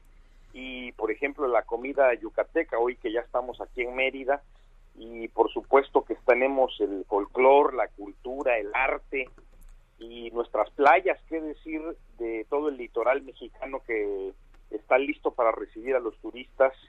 A propósito de este tianguis turístico que es eh, pues el renacer del turismo, como lo ha dicho el gobernador de Yucatán. Eh, Carlos, ¿cómo ves la, la, situación en estos momentos en México después de la pandemia? ¿Qué eh, fue lo que se aprendió en materia de turismo? ¿Qué es lo que se tiene que seguir cuidando? Los protocolos, Lupita. Aquel destino, aquel país, aquella ciudad que no tenga protocolos de bioseguridad derivado de esta pandemia está condenado a no recibir turistas. Y todos aquellos que nos hemos preparado durante la pandemia, para poder tener los protocolos que sean. Algunos tienen Safe Travels, algunos tienen sus protocolos de pueblos mágicos. Me parece que es lo que está brindando seguridad, pero sobre todo que el sistema de vacunación vaya avanzando en cada uno de los destinos turísticos, pero por supuesto saber saber que la gallina de los huevos de oro está, está en el turismo y que sobre todo los tenemos que seguir recibiendo con una sonrisa, que los debemos de seguir recibiendo con los brazos abiertos y que los mexicanos finalmente tenemos que hablar bien de los mexicanos, que los mexicanos tenemos que hablar bien de lo que nos sentimos orgullosos, de nuestra comida, de nuestro folclor, de nuestra cultura, de nosotros mismos, porque esa energía, esa vibra es la que se llevan a casa y por supuesto que queremos que la compartan esa vibra de los mexicanos allá afuera para que cuando regresen vuelvan a venir con un muy buen sabor de boca. Bueno, pues entonces eh, se trata de hacer el trabajo, de tener una sonrisa, de, de regresar al trabajo fundamental, que es lo que nos ha servido para posicionar este país en materia turística. Calidad en el servicio, querido Sergio, calidad en el servicio, ser buenos anfitriones y por supuesto que no nos podemos perder esta oportunidad del renacer del turismo, de volver a salir con todo el empuje, con esa resiliencia que tenemos los mexicanos para salir adelante. Bueno, pues Juan Carlos Rivera Castellanos, presidente de la Unión de Secretarios de Turismo de México y secretario de Turismo de Oaxaca. Gracias por tomar nuestra llamada. Gracias, fuerte abrazo, saludos. Gracias, igualmente. Bueno, el presidente Andrés Manuel López Obrador consideró que el consejo, eh, de, eh, el consejero presidente del Instituto Nacional Electoral, Lorenzo Córdoba, tiene todo el derecho de ir a instancias legales para reclamar el recorte presupuestal de dicha institución. Dijo el presidente, yo lo que pienso es que el presupuesto es dinero del pueblo, somos administradores y por mucho tiempo se pensó que el presupuesto pues eh, es dinero del pueblo y no de la gente y se quedaba arriba. En la mañanera, el mandatario aseguró que el INE tiene recursos necesarios para organizar las elecciones y también la revocación de mandato, cosa que los consejeros, eh, incluido el consejero presidente, una y otra vez han señalado que esto no es así, que esto es incorrecto, que no hay recursos. De hecho, el fin de semana, el consejero presidente Lorenzo Córdoba del INE decía que está en riesgo la revocación de mandato porque no tienen los recursos necesarios. El presidente dijo que pueden ahorrar si se bajan el salario, pues ganan más que el presidente y utilizan muchos viáticos para viajes, comidas, vinos, así como gastos superfluos. No, bueno, pues están con todo en contra del Instituto Nacional Electoral, aunque ya se les ha explicado una y otra vez cuál es la situación, pues no, no entienden razones y el presidente dice que pues eh, el INE sí puede hacer sí puede hacer la, pues, las consultas y sí puede trabajar con el recurso que tienen y que vayan, que vayan a las instancias legales a reclamar el recorte presupuestal. Bueno, pues veremos, uh, veremos qué pasa. Eh, el hecho es que eh, el recorte al INE ya está hecho. Todavía no sabemos si va a haber o no este pues esta revocación de mandato, esta votación de revocación de mandato, si la llega a ver el INE, va a tener una situación muy complicada ya que no tendrá los recursos para llevar a cabo esta votación, por lo menos no de la forma en que se hacen las cosas en el INE, con imparcialidad, con, eh, con personal de casilla que esté adiestrado, con, eh, con un número suficiente de casillas en todo el país. Eso no podrá ocurrir y pues se le acusará entonces de haber sido parcial en este, en este propósito.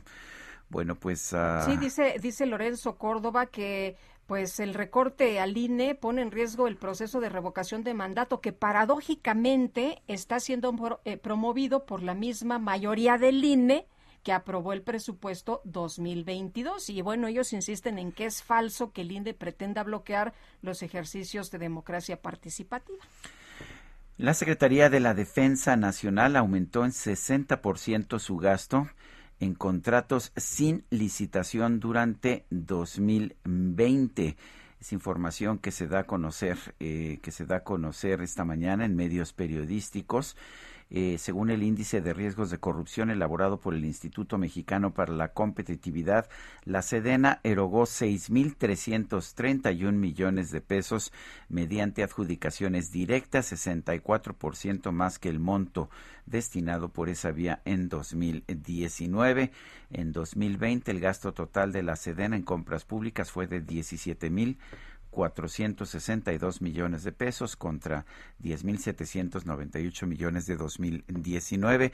La Sedena sí está gastando más, mucho más que el INE, por supuesto, pero vale la pena señalar que lo está haciendo cada vez más sin licitaciones a pesar de que la Constitución de la República dice que las compras gubernamentales se tienen que hacer en la mayoría de los casos por licitaciones.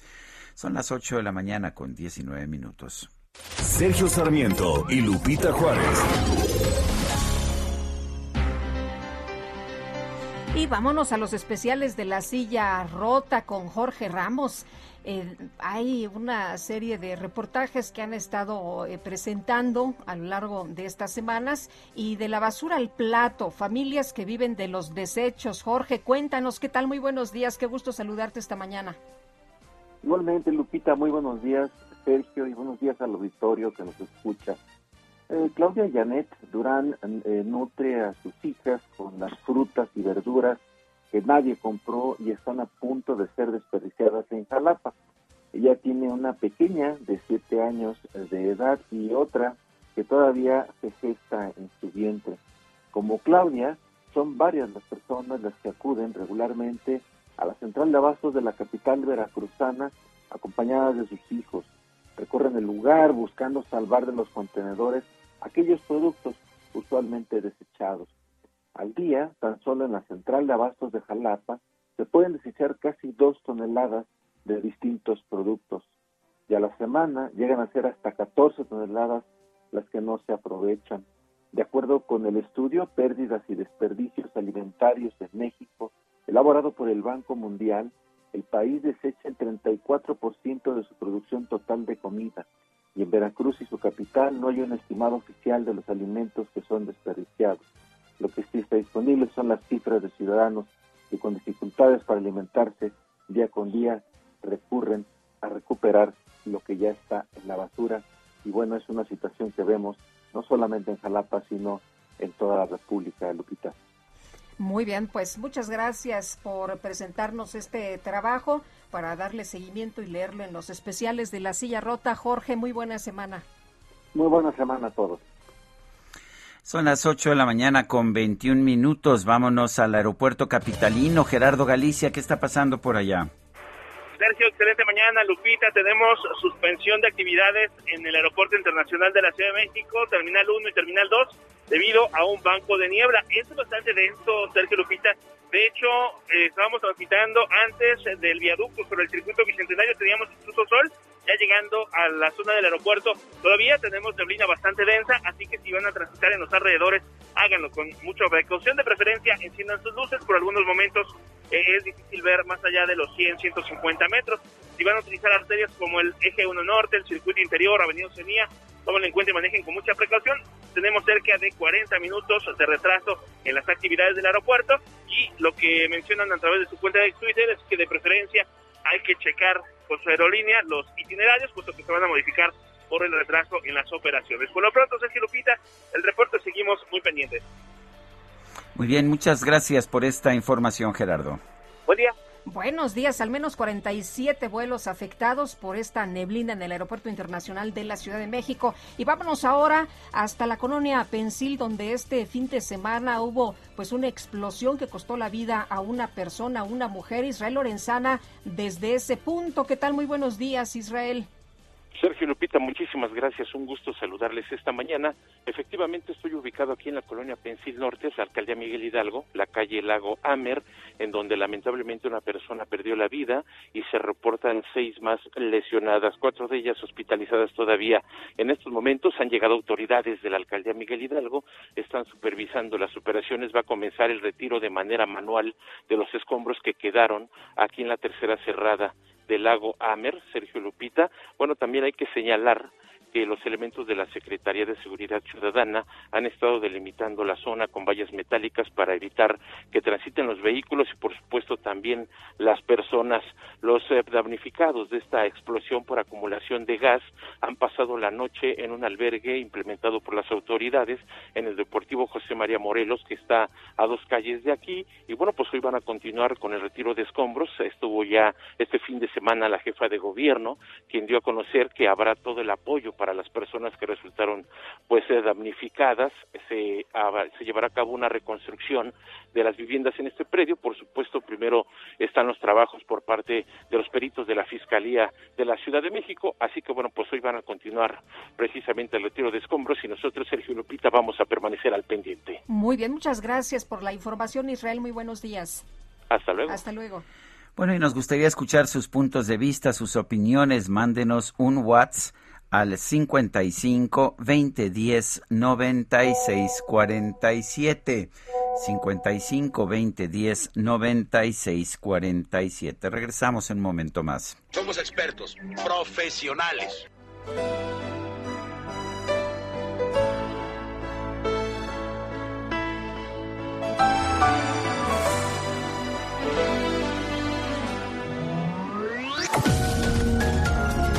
Sergio Sarmiento y Lupita Juárez quieren conocer tu opinión, tus comentarios o simplemente envía un saludo para ser más cálida esta mañana. Envía tus mensajes al WhatsApp 5520 109647. Heraldo Radio.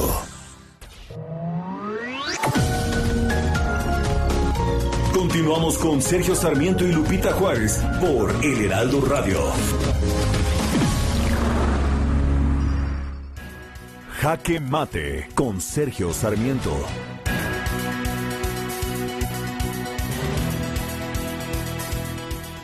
Lo primero es aplaudir a quienes están haciendo un esfuerzo por resolver los verdaderos problemas que enfrenta nuestro país. El, el Canelo Álvarez, pues este gran boxeador mexicano, ha lanzado una colecta para comprar quimios, medicamentos para, para niños con cáncer y que dice que pues está buscando obtener por lo menos un millón de pesos en esta colecta. Ya la agrupación Nariz Roja AC ha señalado que gracias a Canelo por una y otra vez que has abierto tu corazón a los campeones que luchan contra el cáncer. Eres el milagro de muchos niños y mujeres, eres un campeón de la vida. Así son los mexicanos muchas veces, extraordinariamente generosos. El problema en este caso es que pues no debería ser necesario abrir nuestro corazón para realmente conseguir estos medicamentos para el cáncer. Recordemos que hay presupuestos en el gobierno federal y en las instituciones de salud como el IMSS que tienen, eh, que tienen ese propósito precisamente comprar los medicamentos para el cáncer para niños y para todos los demás. Ha sido la falta de eficiencia del gobierno de la República en el proceso de licitación de medicamentos y han sido decisiones como el cierre de las plantas que producían estos medicamentos en la República Mexicana lo que han generado la escasez. Qué bueno que haya gente como el Canelo Álvarez que están haciendo un esfuerzo por pues por reemplazar al Estado mexicano en esta que debería ser su función. Pero qué triste realmente que el Estado mexicano ya no esté pudiendo eh, realizar las compras de medicamentos oncológicos como lo hacía en el pasado. Yo soy Sergio Sarmiento y lo invito a reflexionar.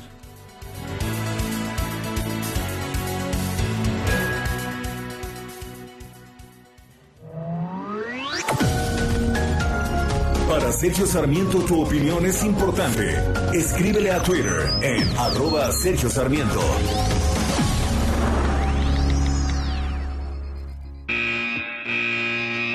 Los domis de choque revelan el daño que puedes sufrir al chocar en un auto. Reciben impacto tras impacto para evaluar qué autos nos protegen mejor. Solo los domis resisten choques. Tu familia no. ¿Sabías que en México se vendieron más de un millón y medio de autos de baja seguridad entre 2015 y 2020? Con autos más seguros y mejor información para los consumidores, se evitarían más de 5.000 muertes cada año. Exijamos autos más seguros para México. Infórmate en www.quetanseguroestuauto.org.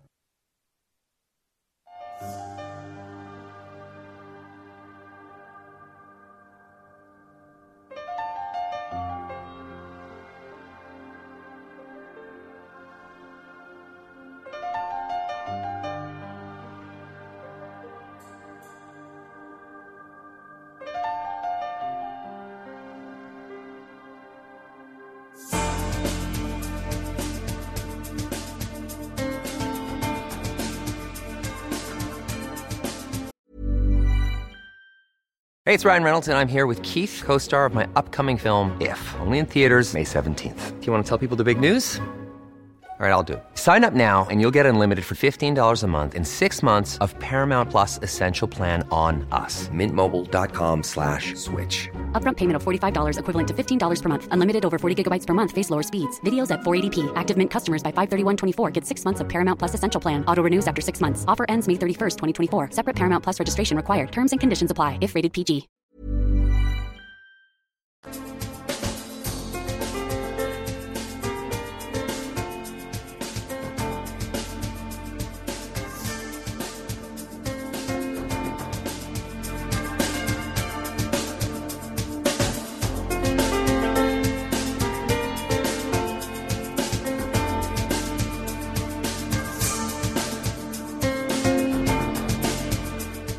Pues esta es la pieza que nos recomendaba una persona del público, es de Yanni, Swept Away.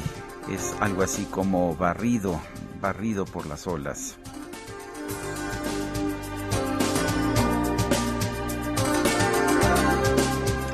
Son las 8 de la mañana con 34 minutos. Vamos a, vamos a un resumen de la información más importante.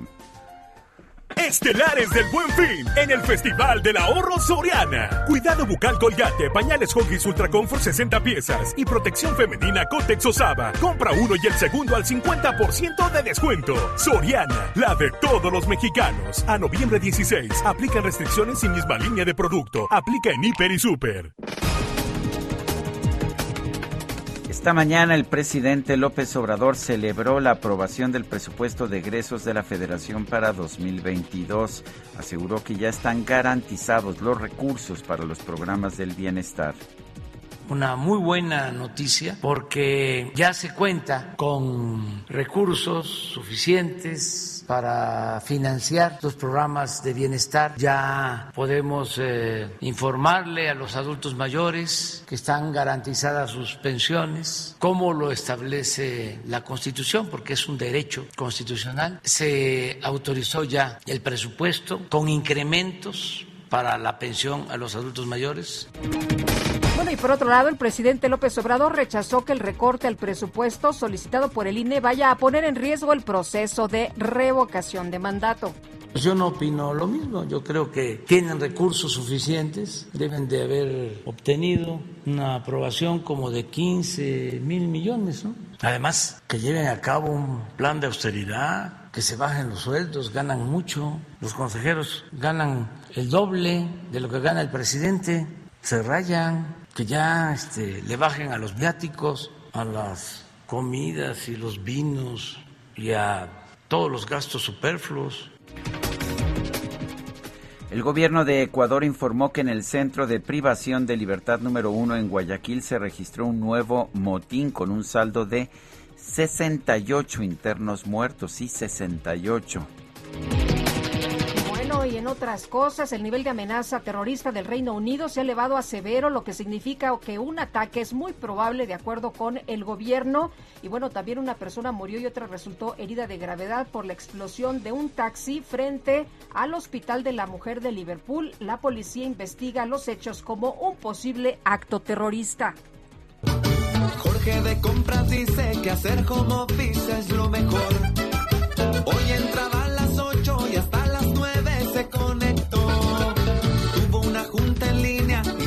Ah, ya sabe usted el trabajo a distancia.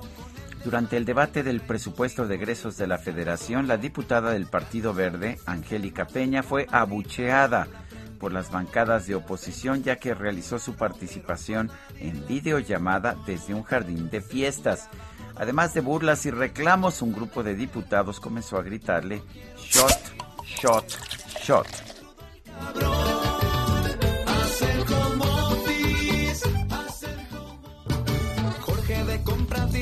Hacer home office lo mejor. Hoy entraba a las 8 y hasta las 9 se conectó. Este buen fin, llegan las estelares del Festival del Ahorro Soriana. Corre por un 30% de descuento en ropa de invierno para toda la familia. Sí, 30% de descuento en ropa de invierno para toda la familia. Soriana, la de todos los mexicanos. A noviembre 16, aplican restricciones, aplica en Soriana. El Químico Guerra con Sergio Sarmiento y Lupita Juárez. Hola Químico, ¿cómo te va? Buenos días. Hola Lupita, Sergio, buenos días. Bueno, pues como ya es sabido, trabajaron hasta el sábado en la madrugada prácticamente todos los delegados de los 197 países. Se logran cosas importantes. Mucha gente dice, bueno, fue mucho discurso, bla, bla, y también toda la parte estridentista de los activistas dicen que no se logró lo que se quería. Nunca se logra todo lo que uno quiere, Sergio Lupita, en la vida. Hay que reconocer que el poner de acuerdo a 197 naciones sobre un propósito común es un acto titánico. Yo creo que lo que se logró fue bastante bueno, sobre todo la implementación de los acuerdos de París, que había quedado prácticamente en suspenso, precisamente por las letras pequeñitas de lo que era la implementación, eso se logró. Se logró el acuerdo de metano, esto va a traer consigo una verdadera transformación industrial que a final de cuentas es positiva. ¿Por qué? Porque se logra lo que he dicho siempre, la eficiencia energética, se logran procesos que sean mucho más, eh, pues, precisos, que no tengan tanto desperdicio, y eso es bueno a final de cuentas para la producción. Ya terminaron todos los trabajos, aprovecho el día de, de hoy para estar en un lugarcito que se llama Balog, es un pueblito escocés en la frontera entre los Highlands, lo que es las tierras altas, productoras de whisky, por cierto, y las tierras bajas de, de Escocia, donde se llevaron a cabo todas estas batallas y luchas entre los ingleses y los escoceses que buscaron siempre su independencia, un pueblo indómito, un pueblo muy reacio, fuerte, ¿verdad? Con tradiciones muy arraigadas, pero que tiene toda esta tradición cultural de las tierras altas escocesas muy bonitas. Así que estoy aquí frente a un río, ¿verdad? Que da un de esos lagos muy profundos como el Loch Ness, donde está el monstruo de Loch Ness que se dice. Este se llama Loch Lomond, el lago Lomond, en donde existe la frontera entre las tierras altas escocesas y las tierras bajas. Así que estoy gozando en este momento a Escocia antes de partir ya de regreso hacia México, Sergio Lupita. Muy bien, muchas gracias, Químico. Buenos días. Buenos días a ustedes. Un abrazo. Un abrazo del Químico Guerra que ha hecho una excelente cobertura allá en Glasgow en la cumbre climática. Son las 8 de la mañana con 41 minutos en México, ya son 291 mil las muertes confirmadas por COVID-19. Gerardo Suárez, adelante. Buen día, Sergio Lupita. Así es, se registran ya 291.147 muertes confirmadas por COVID-19 en México, 58 más que el sábado, de acuerdo con datos de la Secretaría de Salud. Además, ayer se acumularon 3.845.733 casos confirmados de coronavirus, es decir, 942 más que el día previo. Al iniciar la presentación de datos de la semana 44 que transcurrió del 1 al 7 de noviembre pasado, se observa una disminución de solo 8% en los contagios en comparación con la semana anterior. Esto llama la atención, Sergio Lupita, porque se habían observado disminuciones de aproximadamente 20% de casos entre una semana y otra en los últimos tres meses, por lo que en este caso la, la reducción es más pequeña para esta semana 44 y bueno, especialistas como el académico de la Universidad Autónoma de San Luis Potosí, Andreu Comas, estimaron que la epidemia pudo haber entrado a una etapa de meseta en la que el ritmo de disminución de las infecciones es cada vez menor. En materia de hospitalizaciones, la ocupación de camas generales por COVID-19 está en 16% y la de camas con ventilador en 14%. En ambos casos hubo una disminución de un punto porcentual. Finalmente, sobre la vacunación, la Secretaría de Salud reportó que hasta el momento 75.4 millones de personas han recibido al menos una dosis de la vacuna contra COVID-19, las cuales representan al cinco, bueno, ya casi al 60% de la población total o bien al 84% de la población mayor de edad en nuestro país. Esta es la información que les tengo. Muy bien, gracias Gerardo. Buen día. Buen día. El gobierno de la Ciudad de México informó que la capital dejará atrás el quédate en casa y adoptará programas como Ponte Pila para ayudar a fomentar la actividad física, mi querido Jorge Almaquio, porque durante estos meses de pandemia y de encierro mucha gente aumentó de peso, otros más pues se enfermaron de diabetes, entre otras cosas. Cuéntanos.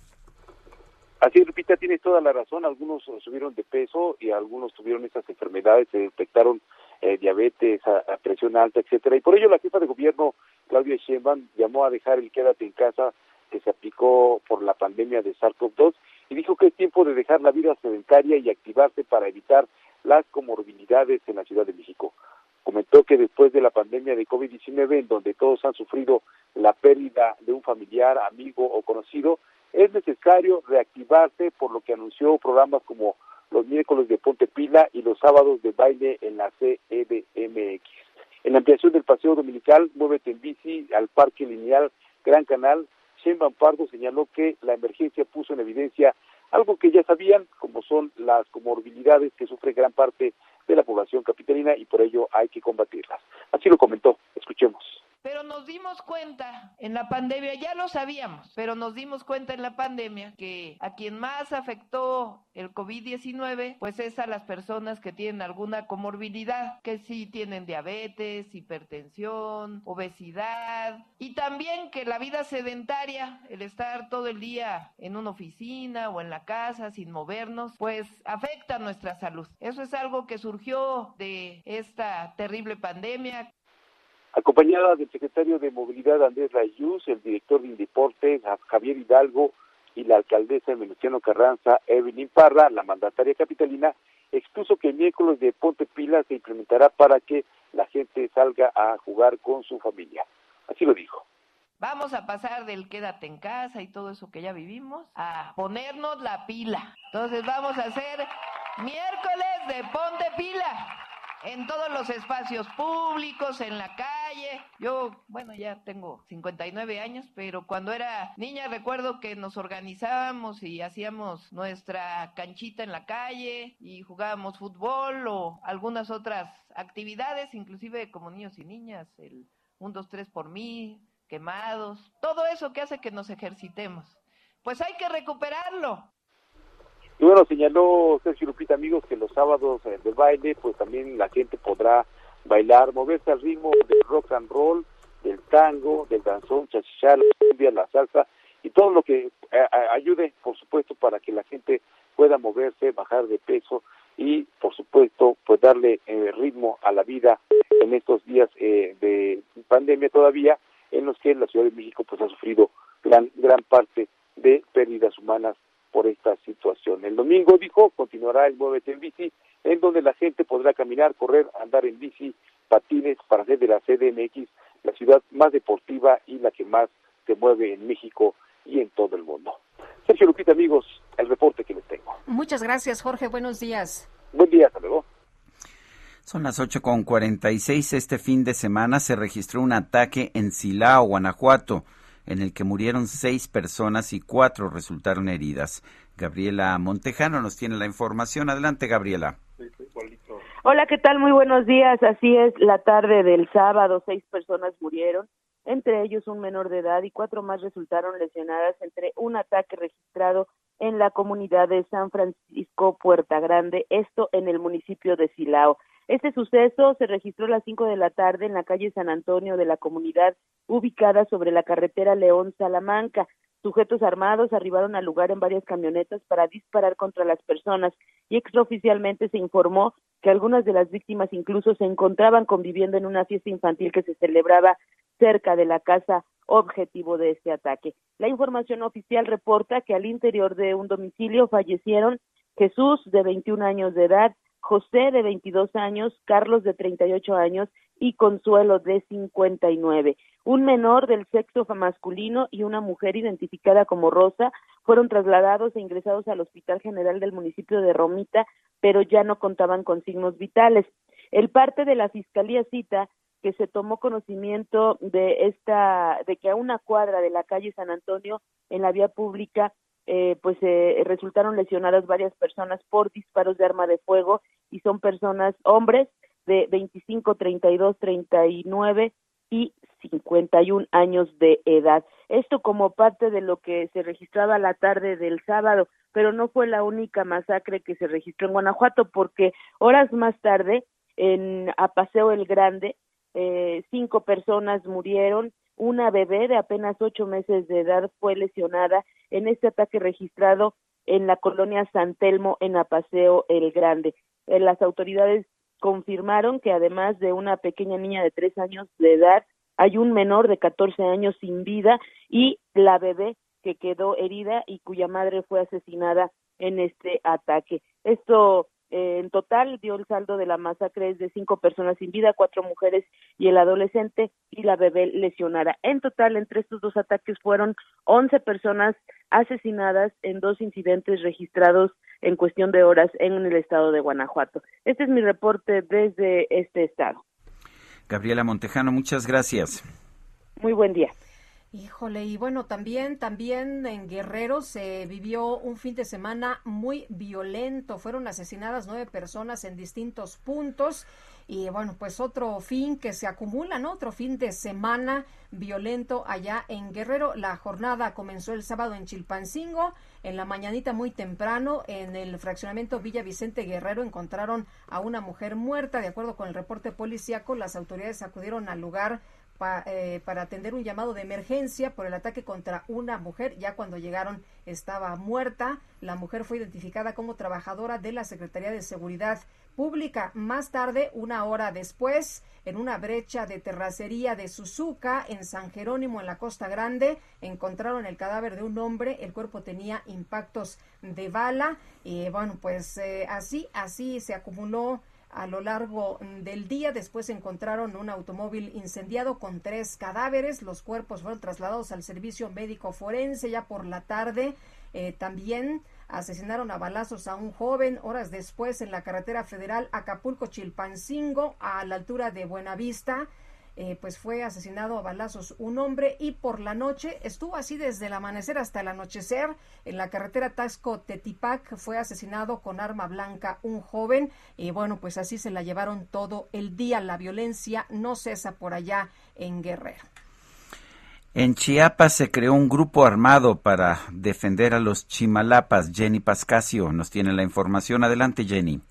¿Qué tal? Muy buenos días, Sergio Lupita, para informarles que habitantes de la comunidad Rafael Calimayor, ubicada al noroeste de Cintalapa, advirtieron que defenderán su territorio como parte del estado de Chiapas, primero por la vía jurídica y, de ser necesario, los ejidatarios harán uso de las armas en inconformidad por el fallo de la Suprema Corte de Justicia de la Nación para integrar 160 mil hectáreas en disputa a las comunidades soques de Oaxaca. Fueron alrededor de 50 hombres encapuchados y armados que se presentaron este fin de semana ante los medios de comunicación como pueblos autónomos en defensa de sus tierras. Los inconformes aseguraron que hay inconsistencias en el resolutivo de la Suprema Corte y por ello solicitaron sentar las bases del diálogo en el lugar de los hechos con Rutilio Escandón Cadenas y Alejandro Murat, gobernadores de Chiapas y Oaxaca respectivamente, asimismo con el presidente Andrés Manuel López Obrador. Agregaron que buscarán conducir la lucha por la vía pacífica, pero no dudan en hacer uso de la violencia si al buscar a las instancias internacionales no encuentran una respuesta positiva. Eh, les comento que son más de 12 mil habitantes en estas comunidades y ejidos del municipio de Cintalapa que están inconformes con el fallo de la Suprema Corte de Justicia. Son hablantes de las lenguas Otzil, Celtal y Soque y viven en zonas marginadas de difícil acceso, no cuentan con energía eléctrica y tampoco con servicios de salud. Asimismo denunciaron que la comunidad Pilar Espinosa fue desplazada forzadamente por un grupo armado precisamente por este conflicto territorial. Por estas razones, eh, de ahora en adelante decidieron conducirse como pueblos autónomos. Es la información que te tenemos desde Chiapas. Sergio Lupita, muy buenos días. Muchas gracias, Jenny Pascasio, por esta información. Bueno, y por otra parte, por otra parte, eh, se está dando a conocer por la, eh, la conferencia del Episcopado Mexicano que se va el nuncio, eh, Monseñor, el nuncio apostólico Franco Coppola por la labor que realizó durante cinco años. Se le está agradeciendo cinco años en México y lo felicitan por su nombramiento como nuncio apostólico en Bélgica. Él ha escrito una, una carta y dice que eh, quiere participar personalmente, que se publica en Roma la noticia de mi nombramiento como nuncio apostólico en Bélgica. Agradezco a través del nombramiento del Santo Padre la verdadera gracia de haber sido nuncio apostólico en México. Salgo mucho más rico en fe y en humanidad que como llegué hace cinco años. Agradezco a Santa María de Guadalupe por haberme acogido, dirigido, protegido y fortalecido. Agradezco a cada uno de ustedes, mis hermanos obispos, por haberme regalado, sin ni siquiera conocerme, el gran respeto que tienen por el Santo Padre. Agradezco a todo el pueblo eh, santo de Dios que peregrina en México. Su fe sencilla y ardiente me ha pedido en cada momento estar a la altura de lo que Él en sus pastores, la presencia misma de Dios, que lo bendice y lo guía. Eh, dice que se va a quedar hasta fin de año para terminar asuntos pendientes y bueno, pues eh, es la, la información que ha dado el propio, el, el propio Monseñor Franco Coppola en su carta de despedida. Son las ocho con cincuenta y cuatro minutos. Mándenos mensajes por WhatsApp. El número es el cincuenta y cinco veinte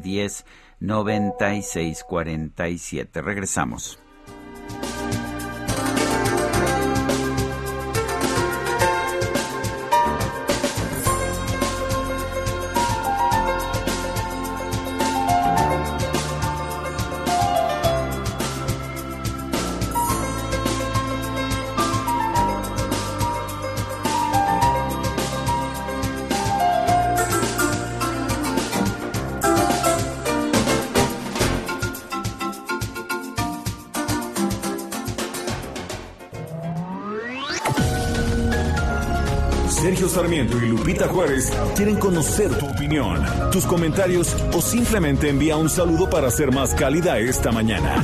Envía tus mensajes al WhatsApp 5520 109647. Heraldo Radio, la HCL se comparte, se ve y ahora también se escucha.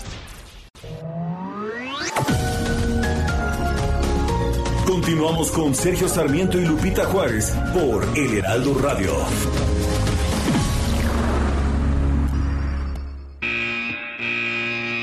Los domis de choque revelan el daño que puedes sufrir al chocar en un auto. Reciben impacto tras impacto para evaluar qué autos nos protegen mejor. Solo los domis resisten choques. Tu familia no. ¿Sabías que en México se vendieron más de un millón y medio de autos de baja seguridad entre 2015 y 2020? Con autos más seguros y mejor información para los consumidores, se evitarían más de 5.000 muertes cada año. Exijamos autos más seguros para México. Infórmate en www.quetanseguroestuauto.org.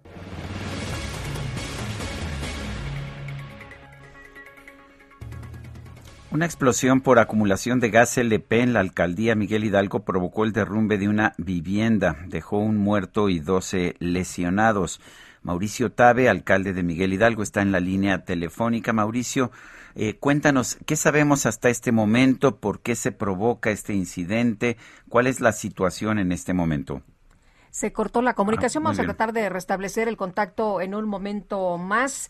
Y bueno, pues eh, hay una persona que perdió la vida, una mujer que perdió la vida. Hay 12 personas lesionadas. Ya nos decía uno de nuestros compañeros reporteros que se está haciendo el último de los trabajos de remoción de escombros de forma manual. Así que, bueno, pues vamos a estar muy, muy atentos y le tendremos eh, la información con Mauricio Tabe, alcalde de Miguel Hidalgo, en unos minutos. Y por otra parte, por otra parte, información de último momento, se entregó Steve Bannon a la justicia federal de los Estados Unidos esta mañana. Steve Bannon, aliado, como usted recordará, del presidente Donald Trump, que fue imputado el viernes por un gran jurado federal con dos cargos por desacato al Congreso no haber respondido a un citatorio del Comité Legislativo que investiga el asalto al Capitolio de enero pasado. El Departamento de Justicia, a través de un comunicado, señaló que pues uno de los cargos se refiere a su negativa a comparecer ante dicho comité, mientras que el segundo es por no querer entregar documentos. Una acusación por desacato al Congreso puede acarrear entre 30 días y un año de prisión, así como una multa de entre 100 y 1000 dólares. Y vámonos a los deportes.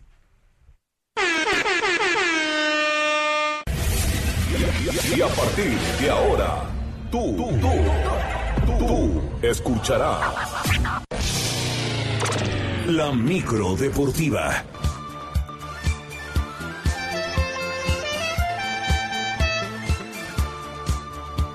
Mi queridísimo Julio Romero, un fin de semana lleno de información deportiva. Cuéntanos, ¿por dónde vas a empezar? ¿Cómo estás, Sergio Lupita? Muy buenos Hola, días. ¿qué tal? Muy buenos días. ¿Qué pensaban? ¿Que no había micro el lunes? Sí. Ah. Y- Pues la verdad pensamos que andaban como el DJ y tú, pues enfiestados, ¿eh? Andamos, andamos enfiestados. Ah, siguen pero enfiestados. la responsabilidad es tan importante y hoy, este, como es buen fin, los, eh, el pasaje a mitad de precio. Pasaje a mitad de precio qué el día, el día de hoy. bueno, oigan, luego de la derrota ante los Estados Unidos, la selección mexicana de fútbol ya está en Edmonton para enfrentar el día de mañana a su similar de Canadá, la octava fecha en las eliminatorias mundialistas de la CONCACAF. El tema de la temperatura pues llama poderosamente la atención, ya que se espera que al momento del juego habrá menos 10 grados centígrados con posibilidades de nieve. Bueno, por lo pronto el día de ayer Alfonso Davis, jugador del Bayern y del equipo de la hoja de Maple, aseguró que tienen con qué competirle al tricolor y más con este clima. Se Más le si, están, preguntó si están congelados los jugadores no, mexicanos. olvídate, se congelan hasta ellos mismos, ¿no? Con menos 10 grados. Bueno, los O sea, canadienses están más habituados. Sí, ¿eh? claro, pero pues, no deja de hacer frío, ¿no? Entonces, eh, aquí el asunto es que la, el clima es parejo para los dos. México obligado, si Oye, deberíamos, el eh, la- el viaje, no, no sé si ya se jugó el, el- el otro juego, los, los invitamos a Mérida, ¿no? Algún Ándale, lugar. estaría bien, sí, me- exactamente. A Tapachula. Sí. Estaría bien, ¿no? a que se- Villahermosa, Tabasco. Uy, ahí va y con el, Con- ¿cómo se llama? El factor de humedad. No, ahí les encargo, ¿no? En fin, bueno, pues el día de mañana, México contra Canadá, octava fecha de las eliminatorias en la CONCACAF. Mientras que en Europa... ahora sí complicado para México, ¿verdad? Después de la derrota contra Estados Unidos. Sí, perdió el primer lugar de grupo, califican los primeros tres, se espera que sea Estados Unidos, en la propia Canadá y México los que avancen de manera directa, si es que México no decide complicarse, ¿no? Todavía falta un buen, un buen tramo ahí en el, hexago- en el octagonal, en el octagonal. En Europa, la selección de Serbia, Serbia sorprendió a Portugal en Lisboa, dos goles por uno, lo iba ganando Portugal y le dio la vuelta el equipo de Serbia. Con este resultado, Serbia se clasifica de manera directa y Portugal tendrá que jugar un repechaje, tendrá que buscar el boleto al Mundial. Con todo y su Cristiano Ronaldo, se van al repechaje los portugueses. Y España batalló, pero venció 1 por 0 a Suecia, con tanto de Álvaro Morata al 86 allá en el Estadio de la Cartuja en Sevilla. Con este resultado, España también va directo a la Copa del Mundo. Luis Enrique, técnico de los Ibéricos, salió por supuesto más que contento con esta calificación directa y ante su afición.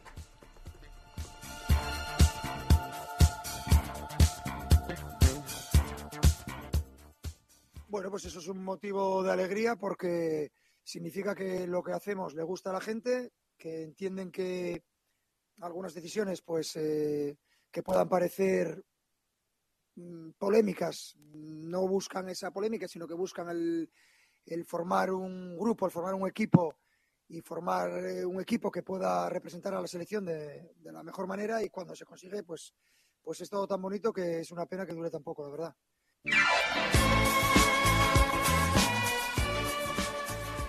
Las palabras de Luis Enrique, técnico de la selección española, que van directos. Hay que recordar que se le criticó mucho porque no convocó a un solo jugador del Real Madrid, este Luis Enrique, pero ya tiene el boleto directo. Y el británico Lewis Hamilton de Mercedes se llevó el Gran Premio de Brasil, fecha 19 de la temporada en la Fórmula 1 de automovilismo. ¿Eh? ¿Qué tal? Terminó por delante de Max Verstappen de Red Bull y de su equipero, eh, su coequipero Valtteri Bottas. ¡Qué carrera el día de ayer! Sí. Yo creo que es la mejor carrera que le he visto a uno de los grandes pilotos de la historia a Hamilton, pero espectacular. Sí, hoy, bueno, Mercedes el fin de semana robó cámara, dejaron eh, por, por estrategia que lo sancionaran, cambiaron motor. Sí, sí, sí. Era un jet de este, el auto de Hamilton y botas por ahí, ¿no? Eh, eh, Checo Pérez, que termina en cuarto, pues no se le pudo acercar en un, en un buen rato y terminaron reconociendo justamente esto, ¿no? Al, Hamilton está de otra, de otra, de otro a ver, Hamilton en el día de la carrera empezó en décimo y terminó en primero. Sí, por los Y castigos el, que tuvo. El ajá. día anterior en la en, En el el, sprint. sprint. también empezó, bueno, empezó en último lugar si no mal recuerdo. Sí, en sí, sí, sí. Y, y- y bueno, y llegó hasta el décimo. O sea, es impresionante lo que hizo Mercedes este fin de semana. Sí. Eh, Oye, ponían fotografías de Hamilton y se veía muy tranquilo y todo el mundo decía, vean el rostro del triunfo, así está de tranquilo porque va a ganar mañana. Sí, ¿no? Y además eh, bueno, se ganó a la gente allá en Sí, Interlagos cómo no. porque en su casco le rindió honor a Ayrton Senna, otro Claro. de los grandes pilotos. Eh, y la multitud estaba volcada a favor de Hamilton. Terminó, tomó la bandera de Brasil y bueno, eh, lo que fue Verstappen, que terminó en segundo, y Checo frustradísimos, ¿eh? Porque la verdad es que lo dejaron todo. Ahora, Checo, la última vuelta, bueno, la pena, faltando tres vueltas, cambia de llantas para buscar ser la vuelta más rápido y descontarle ahí un puntito a, a Hamilton y lo logra. Sí. Checo Pérez tuvo récord de pista, eh, gana un punto. Y, miren cómo es la, la cosa. Con este resultado, eh, ¿cómo está la calificación de pilotos? Verstappen, 332.5 puntos, 318.5 de Hamilton. Eh, Valtteri Bottas es tercero con 203 y le, Checo Pérez con 178. Constructores, está cerradísimo. Mercedes, 521.5 puntos por los 510.5 de Red Bull. O sea, todavía falta que se defina el campeonato, pero la verdad es que está, se puso ayer buenísimo, buenísimo. Fue una carrera espectacular. La de Hamilton fue cazando, fue cazando. Intentó rebasar a, eh, a, a- a- a Verstappen. Eh, faltando como 15 vueltas, no lo logró y en las últimas puso el DRS y adiós, ¿no? Sí, adiós de plano. La verdad es que sí, este fin de semana Mercedes de otro planeta. Bueno, también la que se ganó el corazón de todo mundo, pero allá en Guadalajara fue Garbiñe Muguruza, la española. Bueno, terminó su duelo y se puso la selección de la, la playera de la selección mexicana de fútbol. Consiguió su boleto a semifinales en el torneo de maestras. Venció por doble 6-4 a Annette Cantabate, esta jugadora de Estonia. Y se estará midiendo a Paula Badosa, la otra española. Se puso también muy bueno el cierre del torneo de maestras. Hay que recordar que presenta las ocho mejores raquetas del año. Bueno, es un fenómeno. Garbiñe Muguruza. La gente le pide autógrafos, fotos, le canta. Bueno, se ha ganado a todo el público allá de Guadalajara esta, esta española. Eh, pues ya el miércoles, el miércoles estará terminando este torneo de maestras. Semana 10 en el fútbol americano de la NFL. Qué juegos el día de ayer también. Los vaqueros de Dallas, ¿quién iba a pensar? Los vaqueros de Dallas, 43 a 3 le pegaron a los halcones de Atlanta. En la sorpresa de toda la jornada, los, eh, bueno, más bien el Washington Football Team 29 a 19 sobre los Bucaneros de Tampa Bay. Este sí, resultado sorpresivo de Washington venciendo al campeón. Nueva Inglaterra, otra paliza, 45 a 7 a los Browns de Cleveland. Los jefes de Kansas City regresaron a la senda del triunfo, 41 a 14. Vencieron a los Raiders y en un juegazo los Titanes de Tennessee 23 a 21 sobre los Santos de Nueva Orleans en lo más destacado de este domingo. El día de hoy, lunes por la noche, que pone fin a esta semana 10, luce interesante los cargadores. Los cargadores estarán enfrentando a los 49 de San Francisco por ahí de las 7.20 de la noche. Clásico de California. Clásico de California, sí, aunque no llegan con los mismos, en los mismos números. Los cargadores llegan mejor que los 49, pero ya sabemos que estos duelos de jueves o de lunes o de domingo por la noche resultan espectaculares. Y eso sería todo. Uf, qué grosero. Que no, cacharro. no sé, no, que no sea así, todavía nos faltan ocho semanas, ¿no? Se ha ido rapidísimo, pero bueno, ya, 10 semanas en la NFL, ay, como suspiro y como agua entre las manos se está yendo la temporada. Muy bien. Ni Muy hablar. bien. Sergio Lupita, la información deportiva este lunes. Gracias, Julio. Buena semana Buenos para todos. días. Son las 9 con 11. Sergio Sarmiento y Lupita Juárez.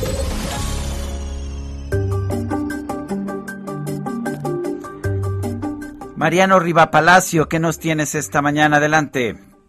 Querido Sergio, Lupita, muy buenos días amigos del Heraldo Radio. Pues fíjate Sergio, hoy arrancamos la semana con un llamado que hacen expertos en salud de nuestro país debido al uso indebido o más bien el abuso de antibióticos. Dicen que podría disparar una nueva crisis de salud a nivel nacional, pues desde hace varios años pues se trata de un problema, Lupita, creciente debido al uso inadecuado y desmedido que tenemos con estos medicamentos para tratar enfermedades que no siempre requieren de su uso. Esta problemática, considerada una pandemia silenciosa, así la llaman los especialistas, una pandemia silenciosa, causa al menos 700 mil muertes al año en todo el mundo. Estamos hablando del uso indebido de antibióticos y esto causa 700 mil muertes al año en todo el mundo. Y de acuerdo con datos de la Organización Mundial de la Salud, Lupita, para el año 2050 la cifra puede aumentar a 10 millones de muertes. A decir del experto en investigación en salud, él es Samuel Ponce de León Rosales, la intención que tienen es llamar la atención sobre la resistencia a los antibióticos ante la presentación silenciosa que tiene el problema, ya que no tiene, dicen, la estruendosidad que tiene, por ejemplo, el COVID o incluso la llegada de un huracán, pero sus consecuencias pueden ser mucho más graves y es grave saber, Sergio Lupita, que cada vez muchos antibióticos ya no hacen efecto contra las bacterias que invaden nuestro organismo y esto puede limitar diferentes prácticas médicas. Puede limitar, eh, limitar trasplantes, intervenciones quirúrgicas y tratamientos que requieren prevenir infecciones. El investigador nos dice, Sergio, que se trata de un problema global y que se deben tomar acciones, por lo tanto, globales, no solo desde el punto de vista médico, es decir, que los doctores no prescriban antibióticos a diestra y siniestra cuando no se necesite. También las farmacéuticas deben tomar conciencia al saber promover su compra. También las farmacias deben tomar conciencia, Lupita, al, al venderlos de forma desmedida a consultorios anexos, aunque sabemos que no se pueden vender antibióticos sin una receta médica, por ahí se pueden colar.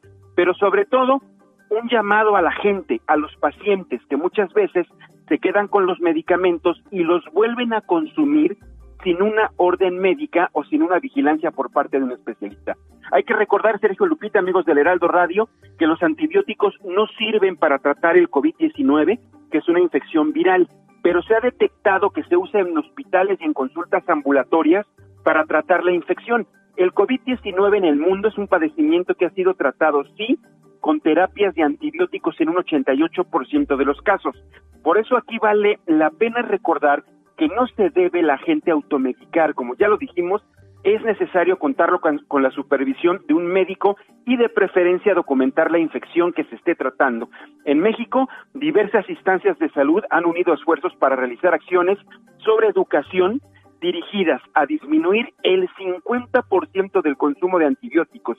Es una iniciativa que busca ser pues una hoja de ruta, Sergio, pues enfocada en personas con visión sostenible, utilizando el modelo establecido por la Organización de las Naciones Unidas para apoyar el llamado a la acción. Antes de que sea demasiado tarde, es importante hacer conciencia de que en México y en el mundo se está usando de manera indebida los antibióticos. Y esto han detectado los especialistas, Sergio Lupita, ya para terminar, que muchos de estos medicamentos no están surtiendo efecto contra las bacterias y las bacterias más adelante pueden hacer de las suyas y propiciar más muertes en México y en todo el mundo. Pues ahí el análisis y la recomendación esta mañana, Sergio Lupita, en Bienestar. Muy bien, muchas gracias, Mariano.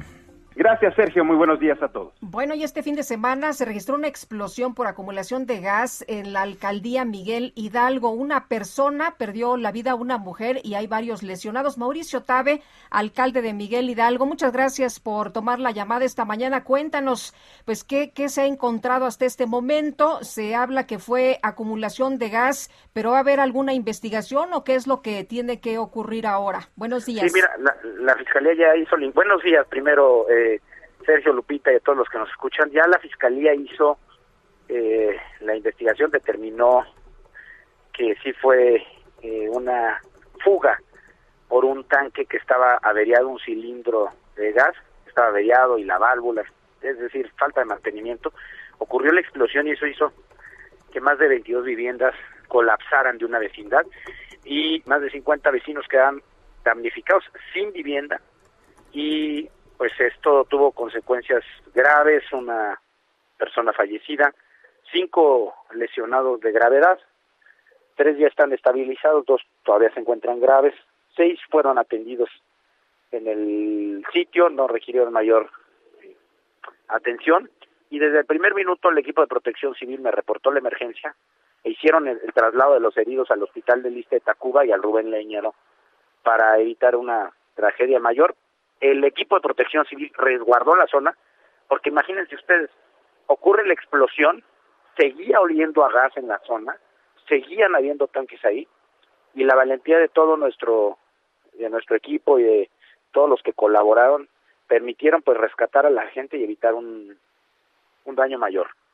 Eh, y de, de inmediato el equipo de seguridad resguardó la zona para evitar la rapiña y que pues las pocas pertenencias eh, se las robaran eh, digamos, el albergue en el Faro Morelos, en la colonia Pensil, y un centro de acopio para la recolecta de víveres y que pues nuestros vecinos tuvieran el apoyo de ropa, comida, y hemos estado muy pendientes de las necesidades de nuestros vecinos.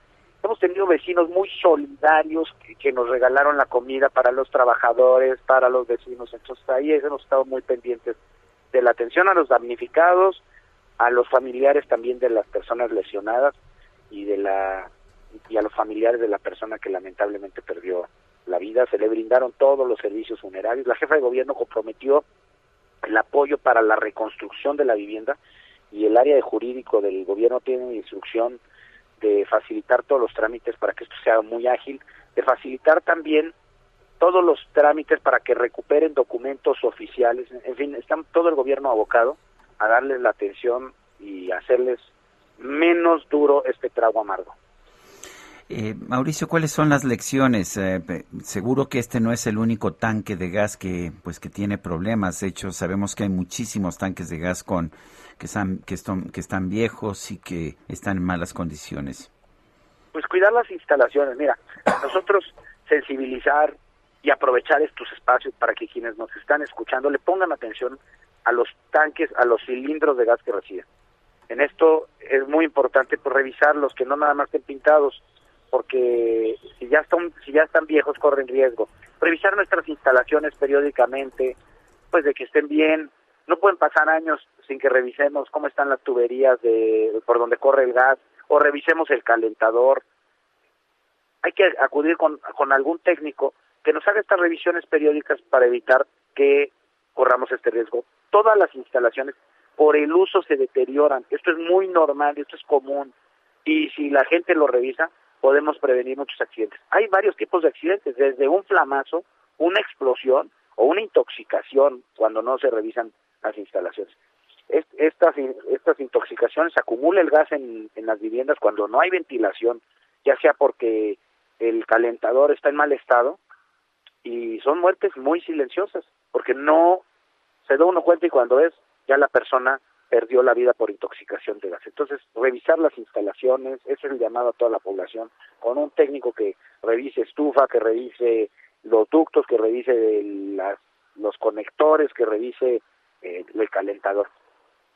Mauricio, las 22 eh, eh, viviendas estas colapsadas, ¿qué va a pasar con las familias? ¿Cuánto tiempo van a quedar en los albergues o les van a rentar alguna vivienda en lo que les entregan el nuevo departamento? Mira, desde el primer día el gobierno de la ciudad entregó un apoyo de tres mil pesos para la renta, para que ya fueran a rentar. Pero como en esa noche es muy difícil que vayan a rentar, nosotros vamos, habilitamos el, alber el albergue en el Faro para que tengan un tiempo de ir a conseguir un lugar donde rentar. También el gobierno de la ciudad ofreció otro albergue eh, en la colonia Tabacalera, que está en mucho mejores condiciones porque ese sí es un albergue que tiene ese propósito. Nuestro faro, que es un centro comunitario, pues rehabilitamos colchonetas, pero no es un lugar para vivir, ¿no? Es temporal para que en ese momento tuvieran un techo donde dormir y no pasaran el frío en la calle. Eh, nosotros vamos a habilitar nuestro faro por un mes y lo ideal es que consigan un lugar en donde rentar. Algunos eh, recurrieron a familiares y está bien, el gobierno no lo puede hacer todo, el gobierno le tiende la mano para hacerlo más fácil, pero aquí la solidaridad entre los vecinos y familiares es muy importante. Bien, pues Mauricio, como siempre, muchas gracias por tomar nuestra llamada. Muy buenos días. Les agradezco muchísimo el espacio y que tengan bonito inicio de semana. Hasta luego. Gracias. La Fiscalía General de Justicia de la Ciudad de México va a investigar la explosión de este inmueble en la colonia Pensil. Carlos Navarro, adelante. Buenos días, Sergio Lupito. Les saludo con gusto a ustedes y al auditorio y comentarles que la explosión en un inmueble ubicado en la colonia Pensil Norte, Alcaldía Miguel Hidalgo, es investigada por la Fiscalía General de Justicia de la Ciudad de México. El organismo autónomo inició una carpeta de investigación por los delitos de daño a la propiedad, homicidio y lesiones, todos ellos culposos. El agente del Ministerio Público de la Fiscalía de Investigación Territorial de Miguel Hidalgo, adscrito a la Coordinación General de Investigación Territorial, fue notificado de la situación por personal de la Secretaría de Seguridad Ciudadana, por lo que dio vista a peritos, policías de investigación y personal de atención a víctimas. Mientras, personal de la Dirección General de Atención a Víctimas, adscrita a la Coordinación General de Investigación de Delitos de Género, se desplazó a los hospitales a donde fueron trasladadas las personas lesionadas, a efecto de brindar el acompañamiento legal y psicológico correspondiente tanto a las víctimas directas como indirectas. Fue alrededor a las 9.40 horas del sábado pasado cuando se reportó una explosión por acumulación de gas al interior de una vivienda. Este incidente dejó como saldo lamentablemente una mujer fallecida y 12 lesionados. Sergio Lupita, la información que les tengo. Muchas gracias, Carlos. Bueno, y ya le adelantábamos esta mañana. Eh, información de Steve eh, Bannon, este aliado del eh, expresidente Trump, que está bajo custodia federal, comparecerá ante el tribunal en las próximas en las próximas horas. Bueno, pues ya va a comparecer en otros temas. este fin de semana se publicó una información que me llama la atención que es importante. La, empresa de energía eólica Siemens Gamesa rescindió los contratos firmados con unos 500 campesinos del monumento, del perdón, campesinos firmados con unos 500 campesinos del municipio de Santo Domingo Ingenio en el istmo de Tehuantepec, canceló su proyecto de construcción del parque eólico El Sausal, donde invertiría unos 600 millones de dólares para producir 150 megavatios de electricidad. Eh, la información uh, disponible es que se está realizando esta cancelación que va a afectar a estos campesinos debido a la reforma energética que está impulsando el gobierno de la República. O sea que primero los pobres. Bueno, va a ser los más pobres, supuestamente. Bueno, son las 9 de la mañana con 24 minutos. Regresamos en un momento más.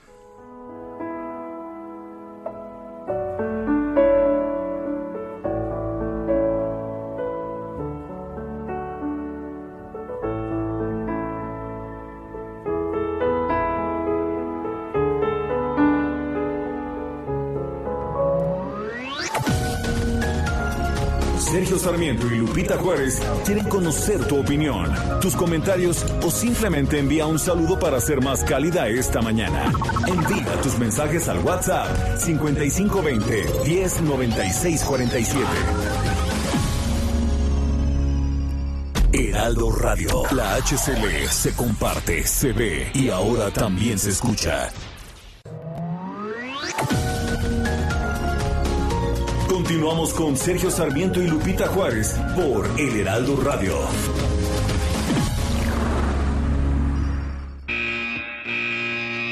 Los domis de choque revelan el daño que puedes sufrir al chocar en un auto. Reciben impacto tras impacto para evaluar qué autos nos protegen mejor. Solo los domis resisten choques. Tu familia no. ¿Sabías que en México se vendieron más de un millón y medio de autos de baja seguridad entre 2015 y 2020? Con autos más seguros y mejor información para los consumidores, se evitarían más de 5.000 muertes cada año. Exijamos autos más seguros para México. Infórmate en www.quetanseguroestuauto.org.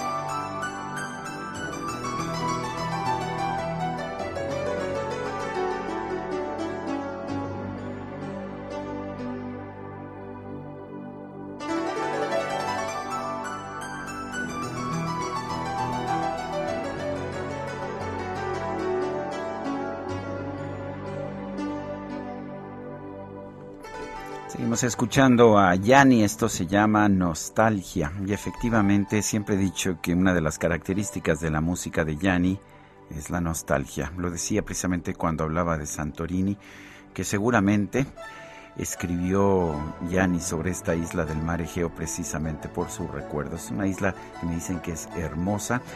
Yo no, no la he visto más que en películas, pero este, dicen Yo que sí la es- conozco. ¿Tú así has ido allá? Sí. Es que tú eres muy viajada. Es espectacular. Yo nunca he ido. ¿No me invitas la No, próxima pero vez que pero vayas? por supuesto, claro que sí. Lo único que nos hace falta son vacaciones. Este, ¿Ah, sí? ¿Hace sí, cuánto que no tomamos vacaciones? Como un año, ¿no? Somos poco dados a las Un vacaciones. año. Nos tomaremos una semanita este Sí, fin de ¿no? año. Este fin de año, sí, ya. Una y otra. Sí, ¿no? Para que siempre, para que siempre estemos aquí. Bueno, ya, eso es un compromiso. Ese es un, público. es un pacto ya. Bueno, muy bien. Son las 9 con 33. Tenemos mensajes de nuestro Sí, público. Francisco Botello dice, buenos días Sergio Lupita, pues así como pide la jefa de gobierno que los consejeros no cobren su sueldo, que ella y todos los de Morena, incluido el presidente, dejen de cobrar y lo donen para la consulta, todos coludos o todos rabones, que pasen un buen día. Muchas gracias, don Francisco. Dice otra persona, gracias por informar cada día las noticias con tanta claridad. ¿Por qué se tiene que hacer una consulta para revocación del mandato del presidente y gastar dinero que podría utilizarse en medicamentos, por ejemplo? Propongo que se haga a mano alzada, como lo hizo con algo mucho más importante como el aeropuerto de Texcoco. Efectivamente, así hacía las cosas el presidente de la República. Y la maestra Claudia Álvarez dice, un abrazo muy fuerte a todo el personal de salud público o privado por el profesionalismo y entrega a su trabajo durante esta pandemia. Oye, para la recuperación de, para la recuperación, para la recolección de firmas, eh, ya hay personas que están denunciando eh, que no se está haciendo como revocación de mandato, sino ratificación. Entonces, o sea que, le, ¿eh? cambiaron, le cambiaron a la Constitución porque Pues la Constitución la dice revocación de mandato. Y ese fue el argumento para meterlo precisamente en la Constitución. Pues sí. Bueno, y ayer se celebró el Día Mundial de la Diabetes, por lo que en esta época de pandemia de COVID-19 es eh, importante que se vacunen las personas que viven con esta comorbilidad. Zulma García es eh, mamá de Zulma, una menor con diabetes. Doña Zulma, ¿cómo está usted? Muy buenos días. Buenos días, aquí este, trabajando. Nos da y gusto. escuchándolos y, y tratándonos de sumar a sus vacaciones. Ay, que, que- oiga, nos pues se me hace que le caemos por allá, ¿no? Oh, bueno, perfecto. Oiga, doña Zulma, ¿ya tiene las dos vacunas, eh, eh, Zulma, su hija? Así es, así es. Este, la primera fue, la segunda dosis fue el 14 de octubre. Sí. Sí. ¿Nos escucha? Sí, sí, yo los Ah, escucho perfecto. perfecto, sí. Sí, la segunda dosis fue el 14 de octubre precisamente. Bueno, el, ¿qué tan difícil es ah, para una niña con diabetes el, el vivir, el, ah, pues el sobrevivir, el estudiar, el hacer todas las actividades que se necesita? ¿Qué tan complicado es? Es, es muy, muy difícil tanto para ellos que, que tienen esta condición, los chicos. La diabetes tipo 1, ellos no la heredan, no, no la buscan, no es por malos hábitos alimenticios es eh, y no se cura, no se cura, se controla. Es una enfermedad tan grave como la que la que comúnmente conozcan ustedes de más grave. Un niño puede estar muy bien todo un día con sus niveles de glucosa perfectos, pueden ir al colegio y demás, pero pueden colapsar en un par de horas, vaya, por su falta de insulina o porque hoy el chico a lo mejor estuvo cansado de que hizo algún ejercicio por la tarde noche y se acuesta sin sus alimentos, por ejemplo, o sea, sin ir a cenar. Ahorita me levanto.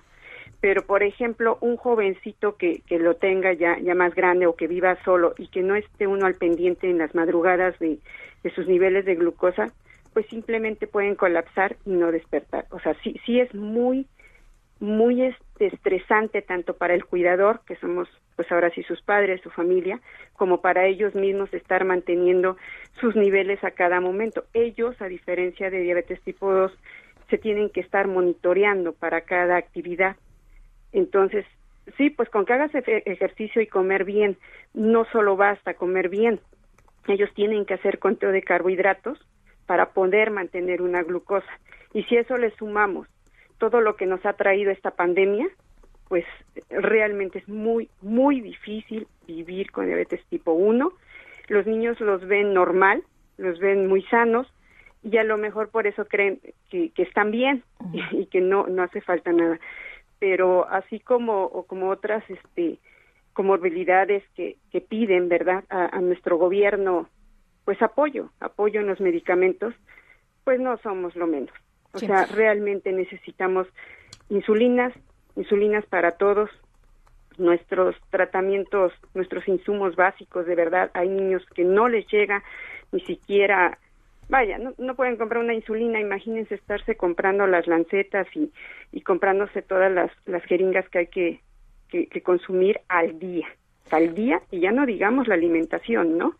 Entonces, es, es, es una enfermedad, nosotros tratamos de, de que la visualicen, de que la visualicen nuestras autoridades, y este en este marco de, de la conmemoración de la diabetes y los que tienen diabetes tipo 2 pues que entiendan que pueden revertir las secuelas de la diabetes.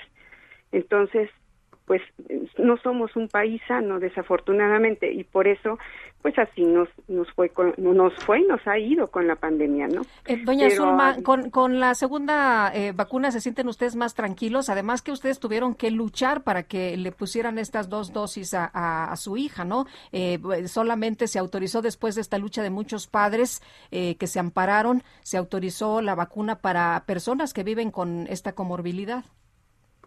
Así es, así es, o sea, eh, aunque yo soy abogada y aunque yo fui la que le promovió a mi hija para su protección, realmente no estoy de acuerdo de que un niño tenga que promover un juicio de amparo para una vacuna. De ninguna manera puede ser así en nuestro país. Entonces, lo que está pasando, por ejemplo, con los demás niños, pues de alguna manera también nos perjudica a nosotros como comorbilidad, porque lo que hablan de, de, de este si el otro niño no está vacunado, o sea, su compañero de escuela, pues sí, posiblemente nos va a contagiar, posiblemente tengamos una mejor posibilidad de afrontar el, virus, ¿no? Claro. Usted también tiene diabetes, ¿verdad? ¿Mande? Usted también tiene diabetes, ¿verdad? No, ah, ninguno de nosotros, ah, solo mi hija. Solo la niña. sí, diabetes tipo 1, ¿no? Entonces, este, ahí su sistema inmunológico falló como el de tantos chicos no lo esperábamos, no lo pedimos, pero bueno, nos tocó, nos tocó ese premio. Entonces, este, sí es importante que toda la niñez esté vacunada. Vienen, vienen temporadas de frío difíciles y, yo creo que, que, para que regresen todos con normalidad al colegio, sí deben de, de ir vacunados. Y sí, no estoy de acuerdo en que haya tenido que ser por un amparo. A pesar de que yo soy abogada y a pesar de que pueden decir, bueno, ya te los contrataron, no, no he promovido ni uno más, inclusive solo estuve asesorando los que ya habíamos promovido como diabetes tipo 1, ¿no? De varios, de varios este, estados. Pero de, de, los demás no, porque no debe de ser así, nos tiene que escuchar nuestro gobierno, de verdad. Muy bien.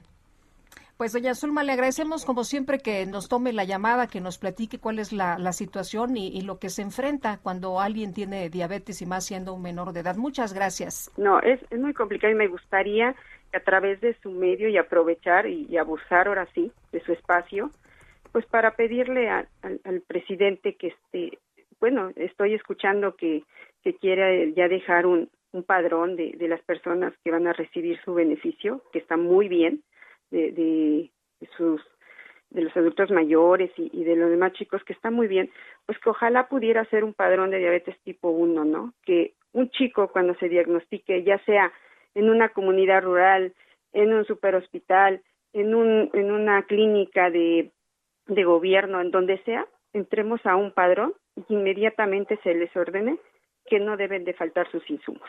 Muy bien, muchas Entonces, gracias estaríamos del otro lado cuando tengamos una niñez completamente protegida. Pues sí, tiene razón. Buenos días, doña Zulma. Muchas gracias a ustedes Hasta luego. por el espacio. Por acá los esperamos en Veracruz. Gracias. Durante más de seis semanas, unos mil trabajadores viven en la incertidumbre porque los negocios donde laboran están en riesgo de quiebra por la falta de gas natural.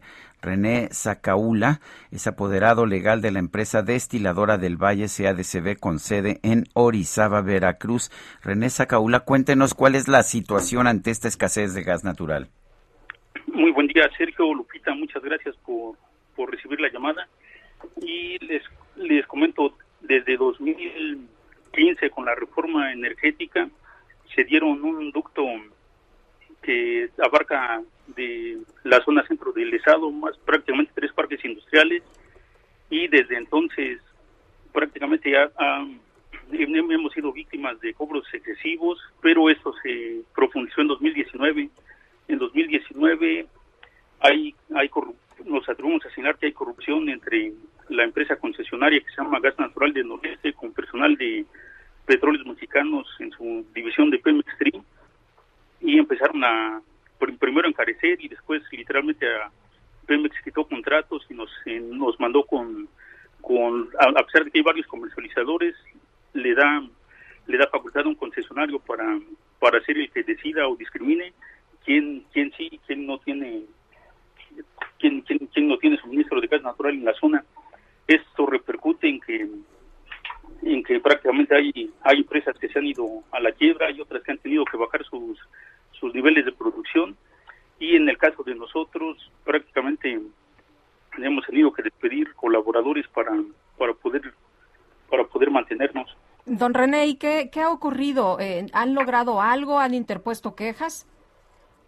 Nosotros de manera particular en 2019 que nos quitan un contrato de suministro denunciamos a, a funcionarios de Pemex y a, a directivos de esta concesionaria y, y, en, y en, ese año en, en, otra denuncia denunciamos a la gerente de comercialización de gas natural y etano de Pemex pues prácticamente por la por la confianza que se supone que ese gobierno combate a la corrupción pero bueno puedo puedo decirles que tenemos dos dos denuncias promovidas por nosotros la los concesionarios de estos también nos han denunciado a a, a, nosotros y pues lo que lo que confiamos o lo que exigimos es de que se combata la a la corrupción y en una analogía así como han hablado de que en la ciudadanía el, el gas LP está con mafias y sacaron lo del gas bienestar en la industria es algo similar. Dan permiten que existan monopolios los monopolios tienen fuerza porque tienen funcionarios o servidores públicos que están trabajando prácticamente para para ellos y pues atentan contra contra la estabilidad de las empresas y principalmente contra la fuente de trabajo de cientos, aquí en la zona centro me atrevería a decir que prácticamente miles de trabajadores. Bueno, entonces la situación es complicada. Eh, ¿Qué tan cerca están de cerrar? ¿Están pudiendo operar o ya no están operando? Eh, ¿O es cuestión de días? En fin. Hay, empresas que han dejado de operar, otras, otras que han cambiado a, a combustibles fósiles y por consiguiente más contaminantes, pero el, el, tema de la economía y lo social pues es, es el efecto. La, aprovecho su, ahora sí que el espacio que nos brindan para, para denunciar o para, o para demandar de que pues, las autoridades del sector del sector de energía pongan pongan atención y en específico en el sureste, el sureste, aquí el estado de, Veracruz en especial, la, industria pues nos cuesta nos cuesta más trabajo porque nos además de que nos, nos cobran lo que quieren, pues prácticamente condicionan los volúmenes. Bueno, pues yo quiero agradecerle René Zacaula, apoderado legal de la empresa destiladora del Valle CADCB con sede en Orizaba, Veracruz, por informarnos de esto. Muchas gracias, Sergio. Nada más para confirmar, pues lo que lo que nosotros queremos es que se, se acabe con las con las concesiones, así como en el tema de la energía eléctrica. Ahorita dicen que la, la energía eléctrica era tuya, te la vamos a devolver pues prácticamente el, el, tema es lo mismo, no no solamente en el tema de, de, gas para para la para los hogares o en el tema de energía para los hogares, también es una llamada de atención para la para la industria y las pymes y, más en específico aquí en el aquí en el sureste, en el estado de Veracruz. Muy bien, gracias don René. Muchas gracias. Buen día. Gracias. Son las nueve con cuarenta y siete minutos. Vamos a un resumen de la información más importante.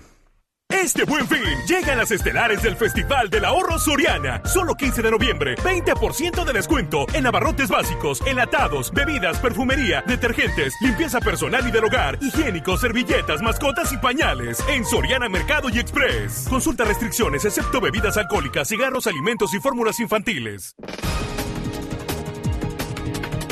9 con 47. En su conferencia de prensa de este lunes, el presidente López Obrador señaló que en la cumbre de líderes de América del Norte se van a abordar temas como la integración económica, la migración y la salud.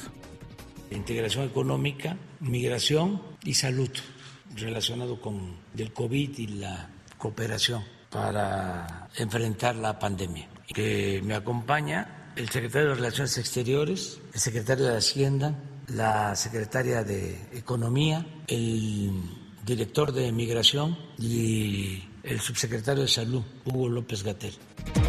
El presidente López Obrador denunció que el bloque opositor en la Cámara de Diputados buscaba eliminar los apoyos a la población del presupuesto de egresos de la Federación.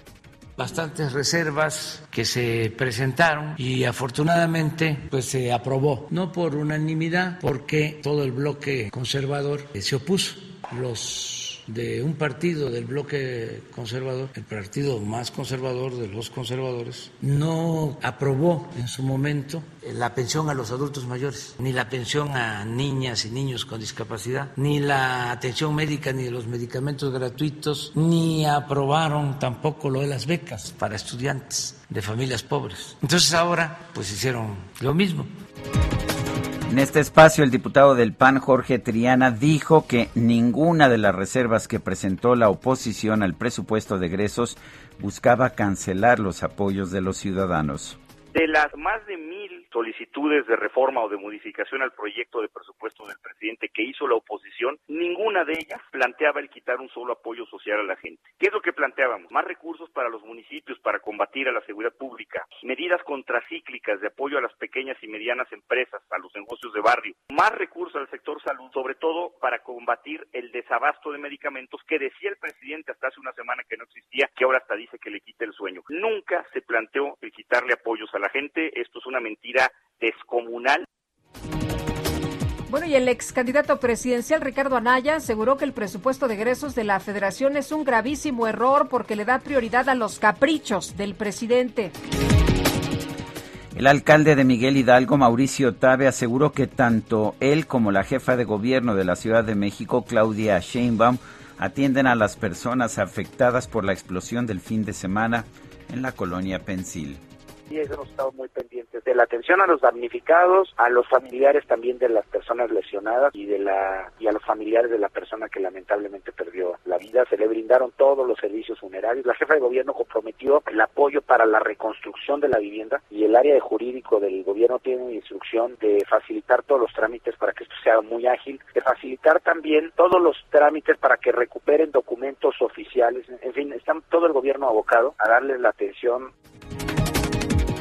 bueno, y este domingo se realizaron las elecciones intermedias de Argentina. Los resultados preliminares señalan que la coalición Frente de Todos del presidente Alberto Fernández habría perdido la mayoría en el Senado.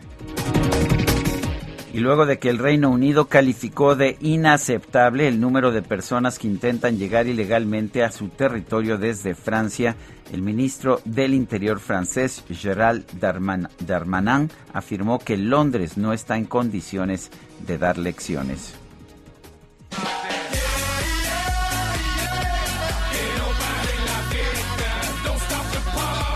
Pues que no, la, no pare la fiesta. Cuéntame, Sergio, de qué se trata todo esto. Bueno, fíjate que en redes sociales hizo tendencia el nombre del rapero Pitbull, después de que se difundieron unas fotografías en las que se le observa con barba de candado y una larga cabellera, y no con su característica cabeza rapada.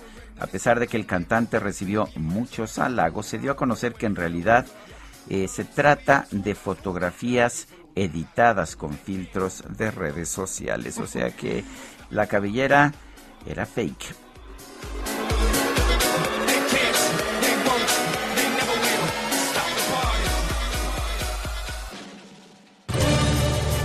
Bueno, y vámonos a la zona centro de la Ciudad de México. Por allá está Gerardo Galicia. ¿Qué tal, Gerardo? ¿Qué pasa? Buen día.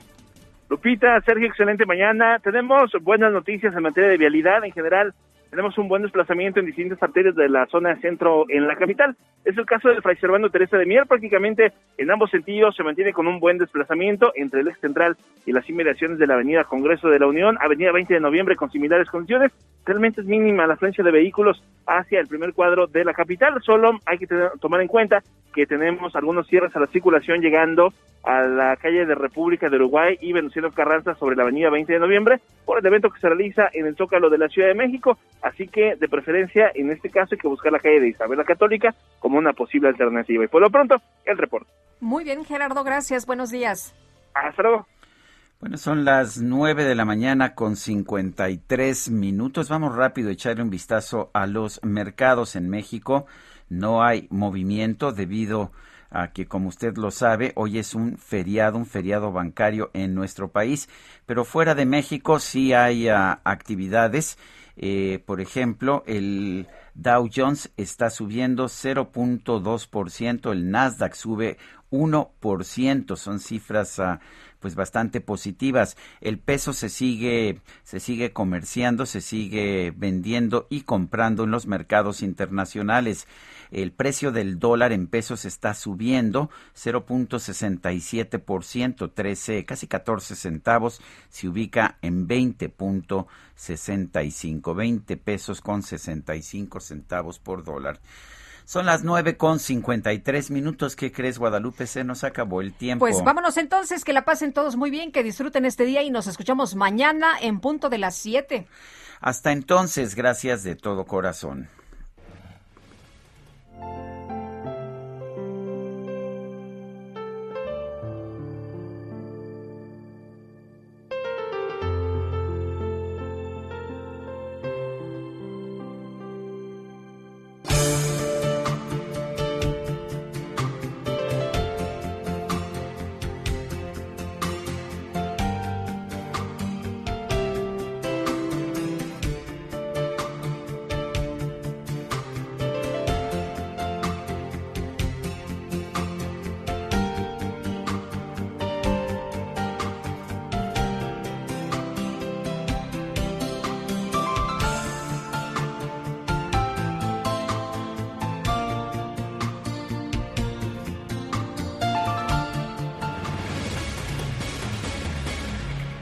Heraldo Media Group presentó Sergio Sarmiento y Lupita Juárez por El Heraldo Radio.